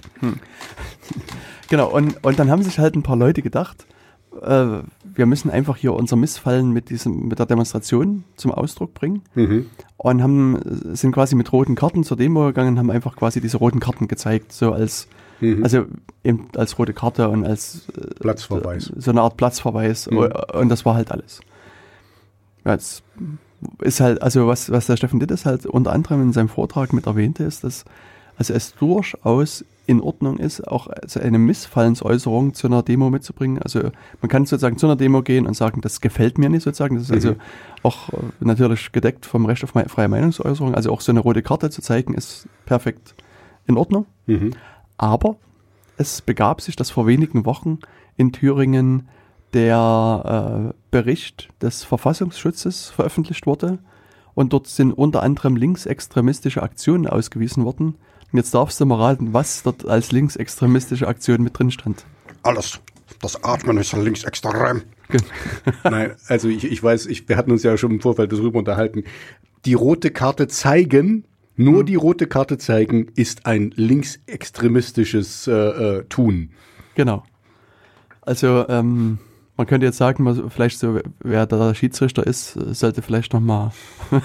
nee, also, also, ich- also das ist lässt Wir halt sind einfach da etwas, blicken. etwas also, sprachlos. hm, genau. Also ich, auch generell, also das, das lässt halt äh, sehr tief blicken, dass, dass so eine Aktion äh, da mit in dem Bericht landet. Aber okay, also das äh, nur so am Rande.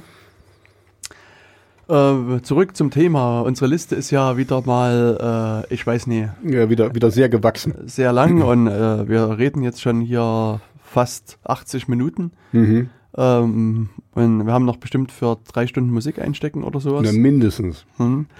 Ähm, ja, was haben wir denn noch so an interessanten Themen, die unbedingt noch hier äh, getan und rausgehauen werden müssen? Ich würde gerne noch ein bisschen was hören äh, über den neuen Open Source Computer, der so super sicher sein soll. Oh. Also vielleicht nur in kurzen, kurzen Stichpunkten, was den so sicher macht, äh, im Gegensatz zu anderen Computern. Ah, da muss ich jetzt mal ausholen oder nicht ausholen. Also das wir ist haben ja schon eine Crowdfunding-Kampagne, ne? Genau, also es, es gibt so eine, bei Crowd Supply ähm, so, eine, so eine Kampagne, wo man einen ORWL äh, bestellen kann. The First Open Source Physically Secure Computer. Mhm. Orwell. Ein Orwell-Computer. Den Orwell-Computer. Uiuiui. Klingt nicht ganz so gut ausgesprochen. Genau, also und die sagen halt hier, das ist, der ist halt äh, ist extrem sicher und äh, ist halt ein, ein super Ding und sie brauchen halt Geld dafür und so weiter. Also ähm, äh, sie haben 25.000 Dollar wollen sie einsammeln, was ich für ein Hardware-Projekt schon also bedenklich wenig halte. Ja, es ist irgendwie, es, was, was wollen die denn da bauen? Also nur einen Prototypen oder was? Äh, ja und, und, aber immerhin haben sie schon 30.000, also über 30.000 Dollar äh, erhalten. Also das Projekt ist quasi schon durchfinanziert. Mhm. Und es läuft noch 15 Tage. Genau, also jetzt aktuell läuft es noch 15, Sa- 15 Tage, genau. Und ähm, ja, und äh, hat halt 8 GB RAM äh, und äh, diverse Prozessoren, die man sich halt aussuchen kann und äh, Festplatten, die man sich aussuchen kann, Betriebssysteme, was man sich aussuchen kann. Äh, in den USA kriegt man es halt kostenlos zugeschickt und ansonsten, wenn man es hier in Deutschland haben will, muss man 80 äh, Dollar nach Versandkosten bezahlen. Aber was unterscheidet den Computer eigentlich von den ganzen anderen? Weil das ist ja, also den, den, die, das zu wählen, das kannst du bei, das kannst du bei jedem anderen Computeranbieter machen. Genau. Und jetzt äh, muss man vielleicht noch mal ein bisschen zurücktreten und sagen, okay, was, wenn du jetzt zum anderen Computerhersteller gehst, Mhm. was, was passiert denn da? Was, was kaufst du denn da? Also, Da kaufe ich äh, die Hardware und meistens eben auch die vorinstallierte Software. Genau. Jetzt muss man natürlich wieder so seinen großen Aluhut aufsetzen. Oder also sich einfach so eine Angreiferrolle begeben und sagen, überlegen, was kann jetzt ein Angreifer tun? Mhm. Und ähm, jetzt das Einfachste ist natürlich, da der schon die Installation gemacht hat und davon auszugehen ist, dass die meisten Leute natürlich jetzt nie nochmal irgendwas installieren oder nachjustieren, Mhm.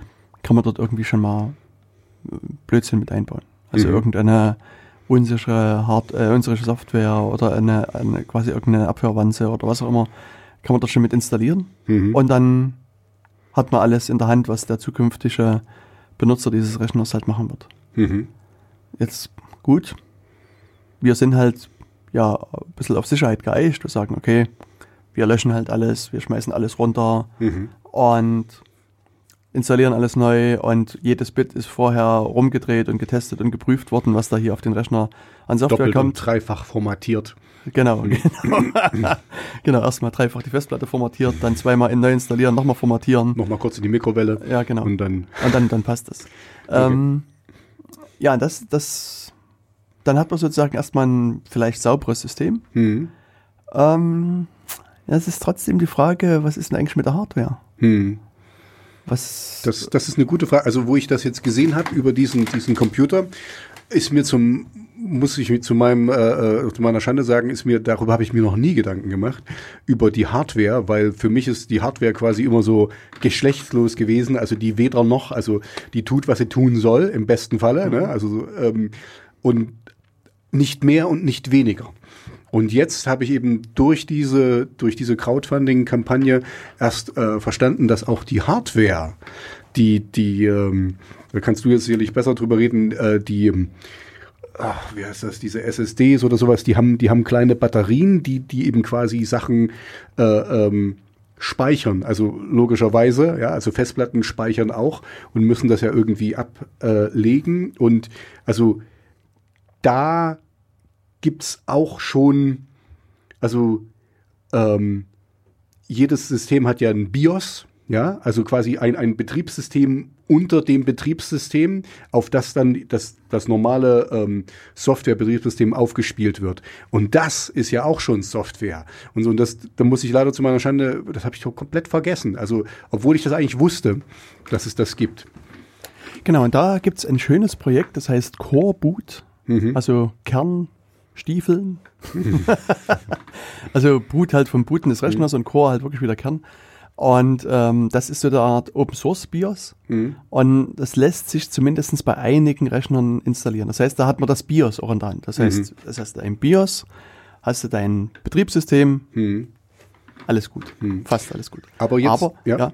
Entschuldigung. Wir sind halt geeicht. Zwillinge, ja, ja, genau. Zwillinge. äh, äh, nee, ich, ich wollte nur sagen, aber ähm, jetzt ist, äh, okay, sorry, ich hätte nicht unterbrechen sollen.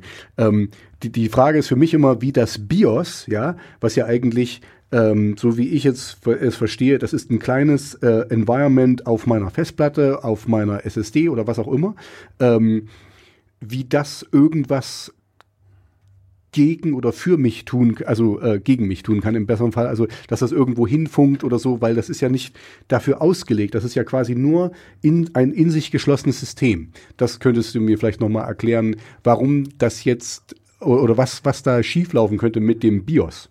Also das würde ich gerne nochmal zurückstellen, weil, Okay. weil also Entschuldigung, weil das äh, ich das gerne nochmal so ein bisschen, also Sondersendung. ja, also nochmal besonders ansprechen würde, weil ähm, also es da einfach ein paar interessante Aspekte gibt. Okay. Und ich würde gerne mal sozusagen, also eigentlich sozusagen mein Ziel war jetzt bei dem Gespräch mal nochmal auf die Hardware zu sprechen zu kommen. Okay. Weil, also also einen Punkt hast du schon richtigerweise angesprochen, der äh, Probleme bereiten kann. Hm. Und zwar ist das die, die Festplatte. Mhm. Also früher gab es ja üblicherweise die drehenden Platten. Mhm. Und heutzutage ist, du gerade gesagt, werden die SSDs eingebaut, also so, so eine Festplatte ohne bewegliche Teile, sondern wo letztlich so eine Art Zellen verteilt sind, also wie so ein großer USB-Stick am Ende, kann man sich das vielleicht einfacherweise vorstellen. Und, und du hast ja auch schon gesagt, da gibt es so, eine, so eine Art eigenes Betriebssystem, also der hat einen Controller und der Controller äh, weiß sozusagen, was für Zellen er ansprechen soll und der registriert auch, wenn so Zellen kaputt gehen. Mhm. Und dann schmeißt er die raus und die werden sozusagen nie wieder angesprochen. Also das Betriebssystem sagt, er redet mit dem Controller und sagt, hey, ähm, ich muss mal hier 5 Gigabyte speichern. Und der Controller sagt, okay, hier Zelle 7, 8 und 13 sind äh, äh, gerade fertig, also sind bereit.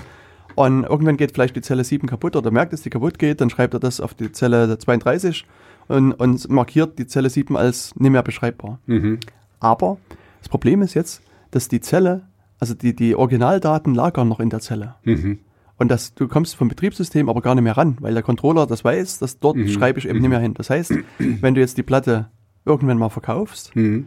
und jemand geschickt ist, sich die Platte anguckt, kann er halt sozusagen den Inhalt dieser einen oder mehreren Zellen auslesen, obwohl du eigentlich gedacht hast, du hast die Mhm. Platte sicher gelöscht und alles ist gut. Okay, okay. Und das ist also sozusagen erstmal so ein grundsätzliches Problem, was du bei diesen SSD-Platten hast. Also auch ohne, dass da jetzt irgendjemand Mhm. Und eine Formatierung würde das, würde das Nee, auch nicht. Also Formatierung, der, der, würde gar also- nicht, der würde gar nicht wieder dahin gehen zu Genau. der Zelle. Das ist das Problem. Genau, das Betriebssystem sagt ja dem, dem Controller, hier formatiert mal die Platte. Und dann würde die sozusagen alle, alle beschreibbaren Zellen Mhm. werden dann gelöscht, die sind dann auch, da sind die Daten weg. Mhm. Aber die Zellen, die er vorher als sozusagen nicht beschreibbar nicht mehr nutzbar Mhm. markiert hat, die sind halt eben noch da. Okay. Und die lassen sich natürlich dann auch auslesen. Zwar ein bi- bisschen Aufwand, aber Mhm. es geht. Also und das ist sozusagen so bei Design ein Problem. Okay. Und äh, so, was man hier machen kann, das ist äh, wieder sozusagen der Hinweis an alle, äh, man kann einfach das, äh, die, die Festplatte verschlüsseln. Mhm. Vorausgesetzt, man hat ein sicheres Verfahren, ist es dann einfach so, dass wenn man die Platte nicht mehr braucht, kann man die natürlich auch löschen, aber Mhm. man schmeißt auch den Schlüssel danach weg. Oder verschlüsselt die vielleicht nochmal neu und schmeißt den Schlüssel weg. Also es gibt dann verschiedene Möglichkeiten, die man machen kann. Und dann steht dann halt nur noch Müll in dieser Zelle. Also dann Mhm. kann man die halt vielleicht noch weitergeben, aber äh, ein, ein Angreifer oder irgendjemand, der die, die, die, die Platte nimmt, sieht dann halt nur noch irgendwelchen Aber würde Müll. das, würde das funktionieren? Also jetzt nur, um das mal weiter zu spinnen, was du jetzt gesagt hast. Die Zelle 7 ist nicht mehr erreichbar für den Controller. Mhm. Ja, und wenn du dann erst verschlüsselt, also äh, wenn du, wir gehen mal davon aus, du, du hast nicht von Anfang an verschlüsselt, du hast das eben erstmal so bekommen und dann, oh, jetzt muss ich verschlüsseln, dann würde doch auch die Verschlüsselung nicht auf die Zelle 7. Genau, na das ist in der Tat ein Problem. Also man muss Okay, das sozusagen okay, von Anfang an okay. machen. Okay, gut. Ja, nur, dass ich das jetzt richtig verstanden habe. Okay. Genau, also das ist sozusagen erstmal ein, ein, ein inhärentes Ding, was, äh, wo man noch gar keinen bösen, keine bösen Absichten braucht. Mhm. Und also, wenn man jetzt mal so an böse Absichten denkt, mal so ein Beispiel aus der Vergangenheit, ähm, betrifft Netzwerkkarten. Mhm. Und also die Netzwerkkarten, ähm, also ein, ein bestimmter Hersteller hatte das Problem, dass man den der Karte eine Firmware aufspielen konnte. Mhm. Also auch letztlich so ein eigenes Betriebssystem, was nur auf der Karte läuft, worauf auch das Betriebssystem wiederum keinen Zugriff hat. Mhm. Und, und die Firmware, der konnte man sagen, äh, liebe Netzwerkkarte, schreib dir die Daten, diese Netzwerkpakete rein und raus, aber bitte mach eine Kopie und schick die doch mal noch mit an die Adresse. Okay. Und das, das kriegst du Das in hat deinem jemand mitgelauscht. Genau, quasi. und das kriegst du in deinem Betriebssystem, kriegst du gar nicht mit, dass das passiert, weil, Mhm. weil du auch auf diese Firmware vom, vom Betriebssystem gar keinen Einfluss hast. Hm. Du denkst, es geht alles ordentlich rein und raus. Du würdest es vielleicht nur merken, dass es ein bisschen langsamer ist, eventuell, weil, weil, das, weil das quasi zwei Operationen sind anstatt einer. Ja, und ich meine, jetzt kann man eben noch ein bisschen mehr Intelligenz reinstecken. Also man Mhm. kann auch die Bits so gut rausschmuggeln, dass das auch im besten Fall gar nicht mehr auffällt. Also nur Okay. auffällt, wenn du wirklich einen Verdacht hast Mhm. und wirklich genau hinguckst und so weiter. Also ähm, Okay. und, und da, das ist halt sozusagen ein, ein Problem. Hm. Und- Aber wie könnte das jetzt so ein, ein äh, also ich habe jetzt den Fall zu Hause, ne? ich habe so eine, so eine Box, äh, über die ich da halt Internet, wie, da, da komme ich ja überhaupt nicht ran. Also wie, wie käme ich, wie könnte ich das checken, ob sowas passiert? Na, die, die, wenn wir sagen, die Lösung oder eine Lösung Hm. wäre halt Open Source Hardware mit einzusetzen. Okay. Also Hardware, die in einem möglichst offenen Prozess entstanden ist, Hm. wo man möglichst gut klarstellen oder, oder nachprüfen kann, dass hier keinerlei äh, Schadsoftware irgendwie eingespielt worden Mhm. ist, wo vielleicht, also wo es verschiedene ähm, Und Prüfmechanismen das gibt. ist quasi jetzt auch die Brücke wieder zu, zu diesem Computer, weil hier wird das wohl so sein. Genau, das nahm man an, das könnte man annehmen, dass das sozusagen so ist. Allerdings gibt es äh, eine Forscherin, die sich sehr stark mit Computersicherheit beschäftigt, die äh, Joanna Rutkowska. Also Rutkowska finde ich schon, also, also als, als Namen, äh, äh, ja, der Linux-Administrator Root und so weiter. Hm. Ähm, also und sie hat also äh, sich schon über Jahre sehr tief mit, mit äh, Sicherheit vom Linux-Kernel beschäftigt. Sie ist äh, jetzt, ich glaube, die Hauptentwicklerin des, des Cubes-Projektes. Okay. Ähm, Was ist das Cube-Projekt? Und Cubes äh, ist eine, ein eigenes Betriebssystem, was auf Linux basiert. Okay. Und äh, wo die Idee ist, dass alle Anwendungen in eigenen virtuellen Maschinen äh, äh, laufen. Das heißt, eine virtuelle Maschine ist quasi wie so eine Art eigenes Betriebssystem und das ist Mhm. Okay. abgeschottet vom, von allen anderen. Okay, also dass sie sich nicht in die Quere kommen. Genau, quasi. das heißt, wenn, wenn ich sozusagen in meinen Browser aufmache, Mhm. startet im Hintergrund quasi so ein, so ein eigenes Linux, was mir den, den Firefox zum Beispiel anzeigt. Mhm. Und, und wenn jemand es schafft, diesen Firefox anzugreifen, vielleicht das darunterliegende Betriebssystem, ist so die Idee, dass es halt nur schafft, diese eine kleine Maschine anzugreifen, aber Mhm. Diese sozusagen eine vielleicht Zelle von den vielen Zellen. Genau, und, und er hat quasi keinerlei Möglichkeit, die anderen Zellen dann entsprechend Ah, anzugreifen. okay. Und das, das ist halt sozusagen die Idee dahinter. Und, ähm, und deswegen viele schätzen halt das Cube-System als ein sicheres Betriebssystem. Es hat natürlich auch sozusagen auch hier ein paar Mhm. sagen wir, Schwächen, die äh, in, in Design vorhanden sind, wo man drüber nachdenken muss. Und, ähm, aber trotzdem ist das halt erstmal ein interessanter und guter Ansatz, Mhm. äh, ein sicheres System da einzusetzen. Ein anderes System ist vielleicht, was man nochmal nennen sollte, ist Subgraph, also Subgraph. Ähm, gehört. und die gehen aber auch die anderen Weg. Aber das sind halt so, also das sind wieder sozusagen Spezialthemen, Mhm. äh, die, ich glaube, die ist auch sozusagen eigentlich gar nicht mehr, also, also was die Mhm. sozusagen als Sicherheitsmechanismen da einbauen, ich weiß nicht, ob das noch sozusagen im Fokus unserer Sendung ist oder Mhm. äh, ob man das, das ist dann, glaube ich, schon zu detailliert. Genau, Außer ihr wollt das unbedingt mal hören, dann reden wir mal drüber. genau.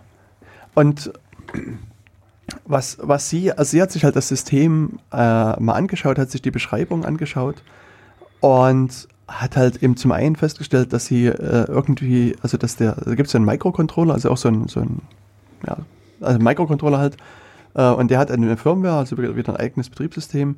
Und so, was sie rausliest aus der Beschreibung, ist das halt eben wiederum nicht zu auditieren, also es ist nicht nachzuvollziehen, was da an Software drauf läuft, mit irgendeiner obskuren Firmware. Und, äh, und, äh, und hier ist es schon sozusagen fraglich, was der Microcontroller macht, was da an, an, an, Software drauf läuft. Und schon das ist halt ähm, ein Problem. Und, ähm, und wiederum der, also es gibt dort auf dem System so einen Secure Microcontroller. Und äh, da wird halt auch gesagt, dass das halt äh, hier äh, Verschlüsselung bietet und dass der, also der, der, der, der wichtige Punkt ist, dass der, der Schlüssel zu dem System äh, wird innerhalb so eines sicheren Microcontrollers äh, äh, erzeugt und, und auch dort gespeichert.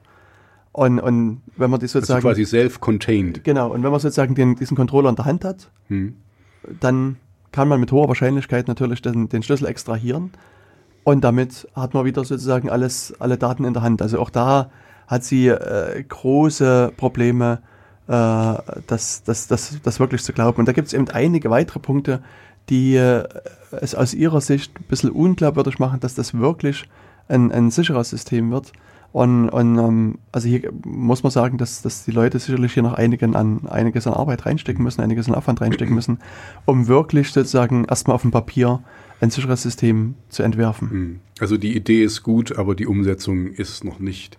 Ist Oder auch- verbesserungswürdig, Ja, ist vielleicht auch nicht so einfach, weil, weil ähm, die müssen ja wirklich quasi extra dafür ähm, äh, gebaute Bauteile, also weil das ist, so wie ich das jetzt hier raushöre von dir, ist das ja die Norm quasi, dass es von ab Werk immer schon mit so einem BIOS kommt. Und ähm, das dann eben runter zu löschen von, von vorhandenen Sachen ist, ist fraglich oder eben dann extra so zu bauen, dass man das eben selbst modifizieren kann.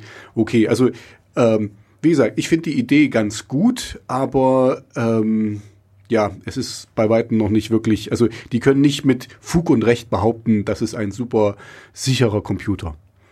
Genau so ist es. Also zumindest gibt es starke Zweifel und die müssen halt hier ausgeräumt werden und einige Zweifel äh, sind aus meiner Sicht schwer auszuräumen. Aber es ist zumindest, wie gesagt, ein interessanter Ansatz und äh, ich denke, es ist auch sinnvoll, da einfach mal darauf hinzuweisen. Hm, genau, ne, ich muss ja gestehen, ich habe das total vergessen. Kein Problem, deswegen bin ich ja da. Danke, Ich danke, danke. Was wäre ich ohne dich?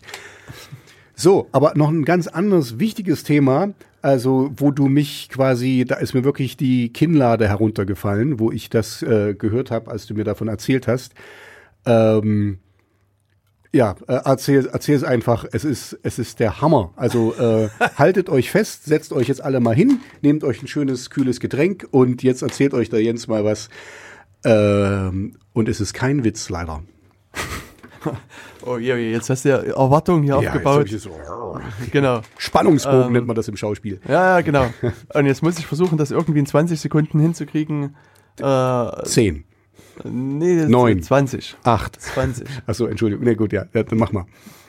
Ja, äh, wie soll ich anfangen? Okay, oder soll ich soll ich's erzählen? Na, erzähl du Ähm, mal. Ich, ich ergänze also, und du erzählst. Ähm, also jetzt so mit meinem kurzen, mit einem meinem absolut tiefen Halbwissen, sag ich mal, was ich hier, was ich hier verstanden habe. Äh, ihr kennt das alle.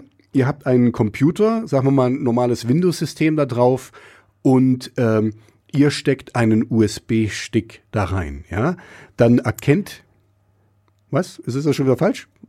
ja. Achso, weil der Computer muss äh, gesperrt sein. ja, quasi. genau, also weil das, also so, äh, der, der wichtige Punkt Oh, okay, hier Entschuldigung, ist, du hast halt, recht, ich habe das vergessen. Das, und, und Kinder, ich muss das Märchen nochmal anfangen. Das, na los, also, Also. nochmal zurück. Jetzt gehen wir mal, meine Arbeitssituation ist zum Beispiel immer, wenn ich meinen Rechner verlasse, dann sperre ich den, ja, dann melde ich mich ab und der Bildschirm ist gesperrt und niemand kann an meinen Computer. Ihr kennt das auch. Steuerung, ähm, mit dem, ich, warte, Steuerung Alt äh, entfernen. Und ich muss jetzt gerade mal nachgucken. ich ich mache das jeden Tag so oft, aber ich muss jetzt wirklich auf der Tastatur erstmal schauen, wo ich hingreifen muss. Danke. Bei mir fährt der Rechner runter bei der ersten Kombination. ja, nee, also Vorsicht. Ne? Also bei mir ist das einfach, dass ich äh, mich bei meinem Windows-System abmelde und dann ist der Bildschirm gesperrt, also dann ist der Computer gesperrt und ich kann äh, für kleine Königstiger und nichts passiert da. So, wenn der Computer in diesem Zustand ist, heißt es ja eigentlich, also keiner, die, die, die ähm, Tastatur will eigentlich nur, dass du das Passwort eingibst und dass es dann da weitergeht. Allerdings hast du ja USB-Ports an deinem Computer und selbst wenn der Computer gesperrt ist, kannst du den USB-Stick natürlich reinstecken und der Computer guckt, hey, hey, da ist ein USB-Stick, ähm, äh, guck mal, ich bin hier der und der Computer von Tobias ähm, und was hast du denn Schönes für mich? Also der meldet sich so bei seinem USB-Stick und sagt, hallo, wie geht's dir und was hast denn du für mich? Und da liegt das Problem, worüber der Jens jetzt sicherlich ausführlicher besprechen kann. Genau. Also was jetzt hier passiert, und das ist sozusagen der kleine Kniff, dass sich das USB-Gerät, dieser USB-Stick eben nicht als USB-Stick anmeldet, Mhm. sondern er sagt, lieber PC, lieber Rechner, ich bin eine Netzwerkkarte, ich bin ein, ein Netzwerkinterface. Mhm. Der lügt. Genau. Ich meine, man kann ja, also die USB-Geräte kann man in verschiedener Art und Weise ja konfigurieren und die kannst, Mhm. also kannst auch zum Beispiel, ich meine, wenn du deine Tastatur reinsteckst, meldet Mhm. es sich halt nie als USB-Stick an, obwohl es, du es in den USB-Port reinsteckst, sondern es sagt halt, ey, ich bin eine Tastatur. Ach so? Ja. Okay. Und der sagt halt, ey, ich bin hier eine Netzwerkkarte. Mhm. Und, und interessanterweise ist es bei Windows so, dass selbst wenn es gesperrt ist, erkennt es das. Mhm. Und Windows freundlich wie es ist, sagt, öh, ich richte dich mal ein, kriegst hier von mir eine IP-Adresse und versuchen halt hier, also versucht sozusagen über den, über die Karte irgendwie das Netzwerk einzurichten. Und jetzt wird ein bisschen rumgetrickst. Und äh, letztlich ist es so, dass dieser, dieser kleine USB-Stick den, den, äh, die Netzwerkeinstellung so weit ändert, dass äh, letztlich aller Net Netzwerkverkehr über dieses Teil läuft und äh, dort eine Software äh, den, den Rechner zwingt, sich zu authentifizieren. Und, und Windows sagt, okay, ich muss mich wo einloggen, logge ich mich mal ein, hier sind meine, meine Einlogdaten Mhm. und schickt die sozusagen an das, äh, an das Gerät, an diesen äh, kleinen USB-Stick. Und dann war es das schon. Das, dann wird das, das Gerät nimmt das entgegen, Mhm. speichert das und dann kann man seine Wege gehen. Das Ganze dauert ungefähr 20 Sekunden. Mhm. Also USB-Stick reinstecken, neu konfigurieren, dritt, dritt, dritt. Und dann, also das der, der Forscher, der das halt hier ähm, entwickelt hat, der hat halt so, ein, so eine kleine äh, LED äh, dran gepappt Mhm. und sozusagen, wenn das äh, die, die, die Credentials, also diese, diese Login-Daten rübergelaufen sind, dann blinkt das Gerät und dann kann man es abziehen und kann seiner Wege gehen.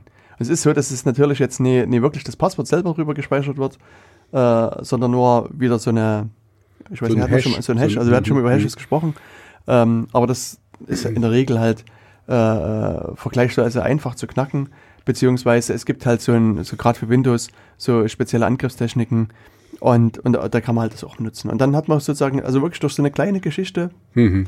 äh, äh, alles in der Hand. Nach Mhm. 20 Sekunden, Also alles in der Hand. Man muss uns ein bisschen in, äh, dann alles heißt, wenn ich dann länger auf Toilette mal bleiben würde und äh, du dann den Hash ausgelesen hättest, könntest du dann äh, dich anmelden mit meinem Benutzernamen und dann irgendwas tun an meinem Computer. Genau, mit deinen Rechten halt, Mhm. die du hast. Ja. Und das finde ich schon, also Relativ ungünstig. ja, recht sportlich. Mhm. Ja, in, Und- in 20 Sekunden. Hm. Und das zeigt halt auch wieder, also sozusagen, wenn man Sicherheit ernst nimmt, muss man halt darauf achten, dass man sein, die, die, die Hardware physisch nicht aus den Händen verliert. Also Mhm. gerade wenn man einen Laptop hat, Laptop ist halt immer an der Person zu tragen und nee irgendwie stehen zu lassen und, und sonst was zu machen. Und ich meine, in der Arbeitsumgebung ist es halt äh, vielleicht noch ein bisschen was anderes. Dann äh, da hast du äh, ja zum einen deine wirklich persönlichen Daten drauf, zum anderen gehört der Rechner vielleicht eh der Firma Mhm. und, und so weiter. Aber sozusagen, was deine private IT betrifft, ähm, ja, muss man schon ein bisschen vorsichtig sein. Mhm. Und ich sag mal, es ist auch sicherlich also interessant für Firmen, äh, das, das, da mal drüber nachzudenken, weil natürlich es in vielen Firmen so die Policy gibt, ja, wenn ihr einen Raum verlasst, sperrt den Rechner Mhm. und so weiter und so weiter. ähm, aber nun kann es ja passieren, dass man, äh, diverse Firmen so Besucherräume haben, Mhm. haben auch Besucherverkehr. Und ja, was ist, wenn jetzt so, ein, so einer der Besucher mit so einem Teil langläuft, sieht einen Rechner, steckt es rein, wartet 20 Sekunden und geht wieder raus. Mhm. Und dann hat er alles, was er braucht. Mhm. Und das ist halt, also da muss man so vielleicht noch mal ein bisschen drüber nachdenken, was man dann machen kann. Und äh, in, insbesondere sind halt jetzt die, die also, zum, also Windows selbst ist halt gefragt und auch die Windows-Administratoren, das Windows halt entsprechend vielleicht einzurichten, sofern das geht. Ähm, da bin ich halt zu wenig Windows-Spezialist, äh, um, um den Angriffgriff halt entsprechend Mhm. abzuwehren. Na gut, ähm, also hier sehe ich, ich, ich sehe das Problem, weil es eben auch physisch ist. Ne? Also das, ähm, ähm, ja, also mein Arbeitsrechner, den lasse ich immer mal unbeaufsichtigt, wenn ich in die Kaffeeküche gehe oder wenn ich zu einem Kollegen gehe in einen anderen Raum und so. Also ähm, manchmal nehme ich natürlich mit, aber äh, pff, das ist äh, und wir haben ähm, Verkehr. Also du, du hast es schon richtig gesagt, die, die Firmen müssten da eher drüber nachdenken. Als Privatnutzer absolut klar, Rechner nicht aus den Augen lassen. Äh, wenn ihr auf Toilette mit in einem Café seid, dann nehmt ihn mit oder habt eine Freundin oder einen Freund, der darauf aufpasst oder so. Also das ähm, 20 Sekunden ist wirklich keine Zeit. Genau.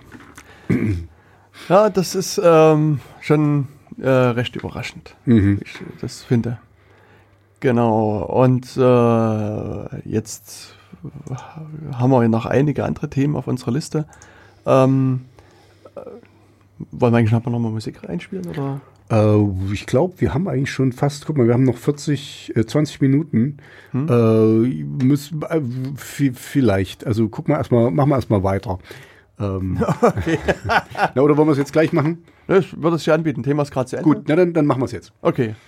Dann- ähm, was, was hast du denn noch zu bieten? Wollen wir Äh, noch was von dir einspielen? Weil machen wir halt eine voll, voll, vollständige Tobias Rock Show. dann, dann, dann such dir, du dir was an. nee, ich frag nur. Also, wenn du Ähm, sagst, das, du willst halt gerne Ja, noch. die, die sind alle ziemlich, ziemlich hart. Also ich hoffe, ihr, ihr äh, kippt nicht aus den Latschen gerade, weil das ist halt ähm, quasi mein, mein neuer Stil, halt so ein bisschen Elektro-Metal. Also da, was ich gerne mag und was mir gut gefällt. Dann Vielleicht kann man ja mal Serendipity spielen. Serendipity, das klingt aber nur so nett.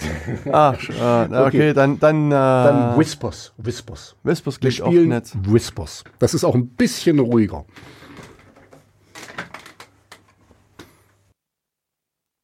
Harte Ja. Musik. Jetzt brauchen wir nicht mehr zu whispern. Das war jetzt Whisper. Ähm, und wir gehen weiter mit äh, einer Meldung über Perfect Privacy. Wow, perfekte Privatsphäre. Mhm. Cool. Klingt cool. Was ist? Was ist denn das? Ähm, das ist wohl ein Provider gewesen. Oder, Oder ist, ist, ist es auch noch ähm, der VPN für Privatpersonen, also äh, ein virtuelles, äh, was steht das jetzt? Äh, virtuelles Private Network. Ich habe es zusammengekriegt. Ein virtuelles privates, äh, virtuelles privates Netzwerk äh, für Kunden zur Verfügung gestellt hat, also so, dass die quasi mit äh, unerkannt im Internet äh, sich bewegen konnten oder oder abgeschirmt, sagen wir abgeschirmt. Unerkannt ist, ist was anderes. Hm? Und ähm, Äh, Was, was macht so ein, so ein virtuales, privates, ein virtuelles, privates Du hast aber auch von wirklich gar nichts Ahnung. Nee, Echt, nee, nee. muss ich mal so sagen. Deswegen, ich brauche dich Also, hier ein bisschen immer ähm, Wenn du mich nicht hättest. Ja. Ähm, also das äh, verschlüsselt.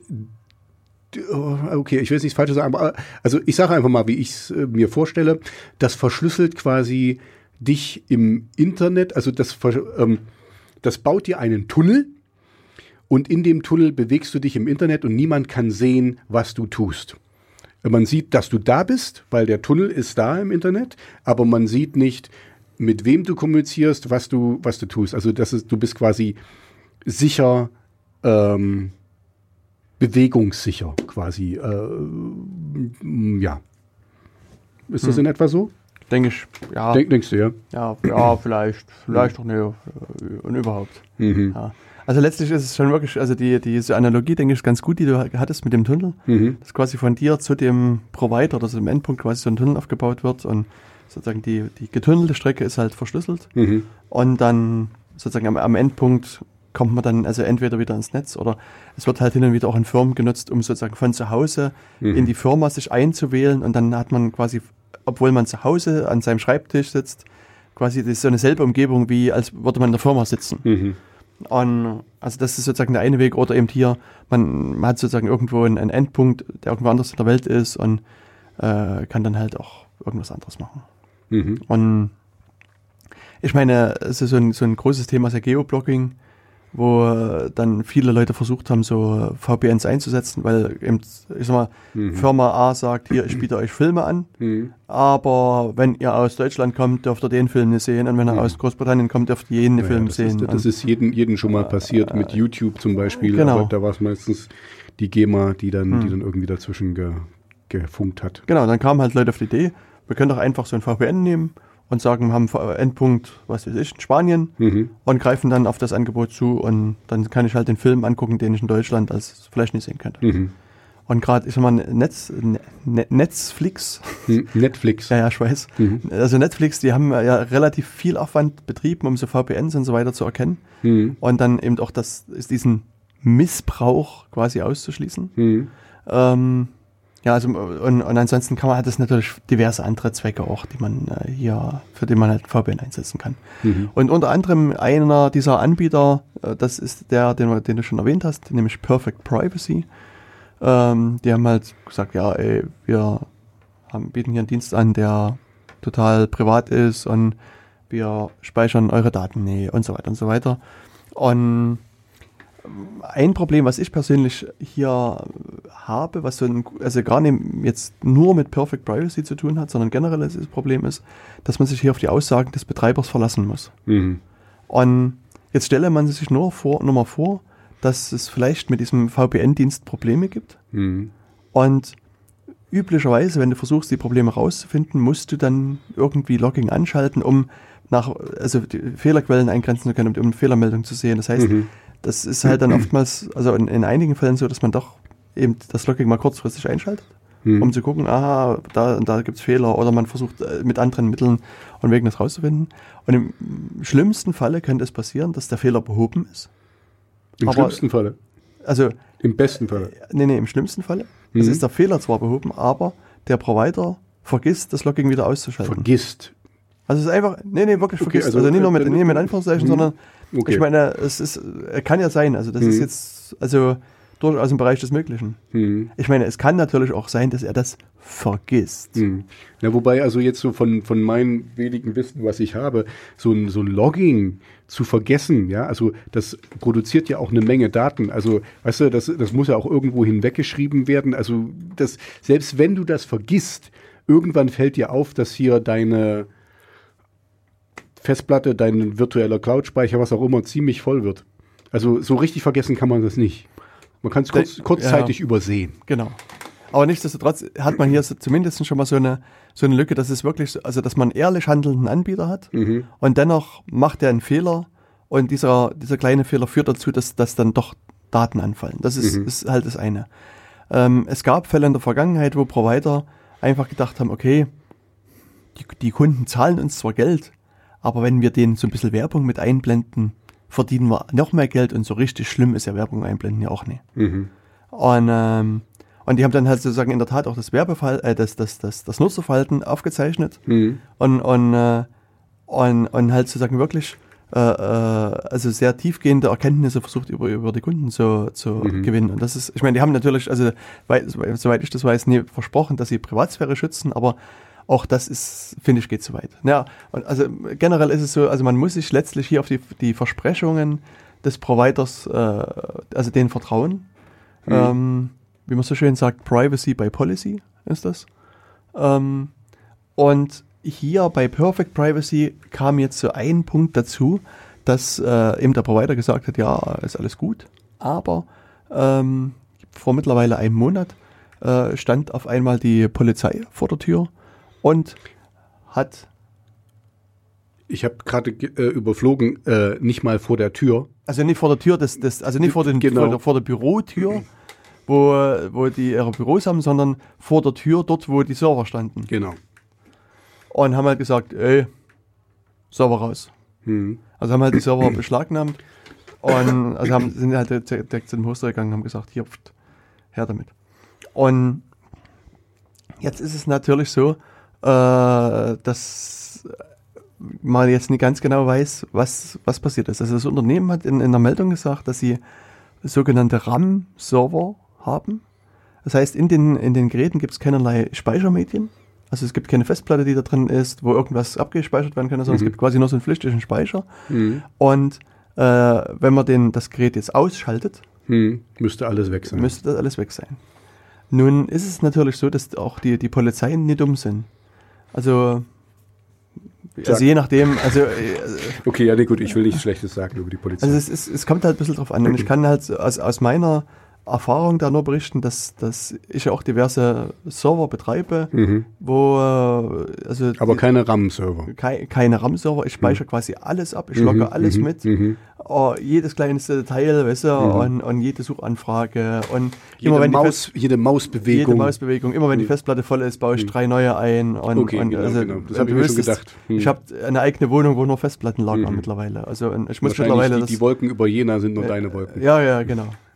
Nee, also auf jeden Fall ähm, hatte ich vor vielen Jahren, bekam ich mal einen Anruf von der Polizei auch, Mhm. die äh, der Meinung waren, dass da irgendwie äh, eine Straftat vielleicht geplant oder ist oder, gepla Mhm. also ge oder gemacht wurde und so weiter.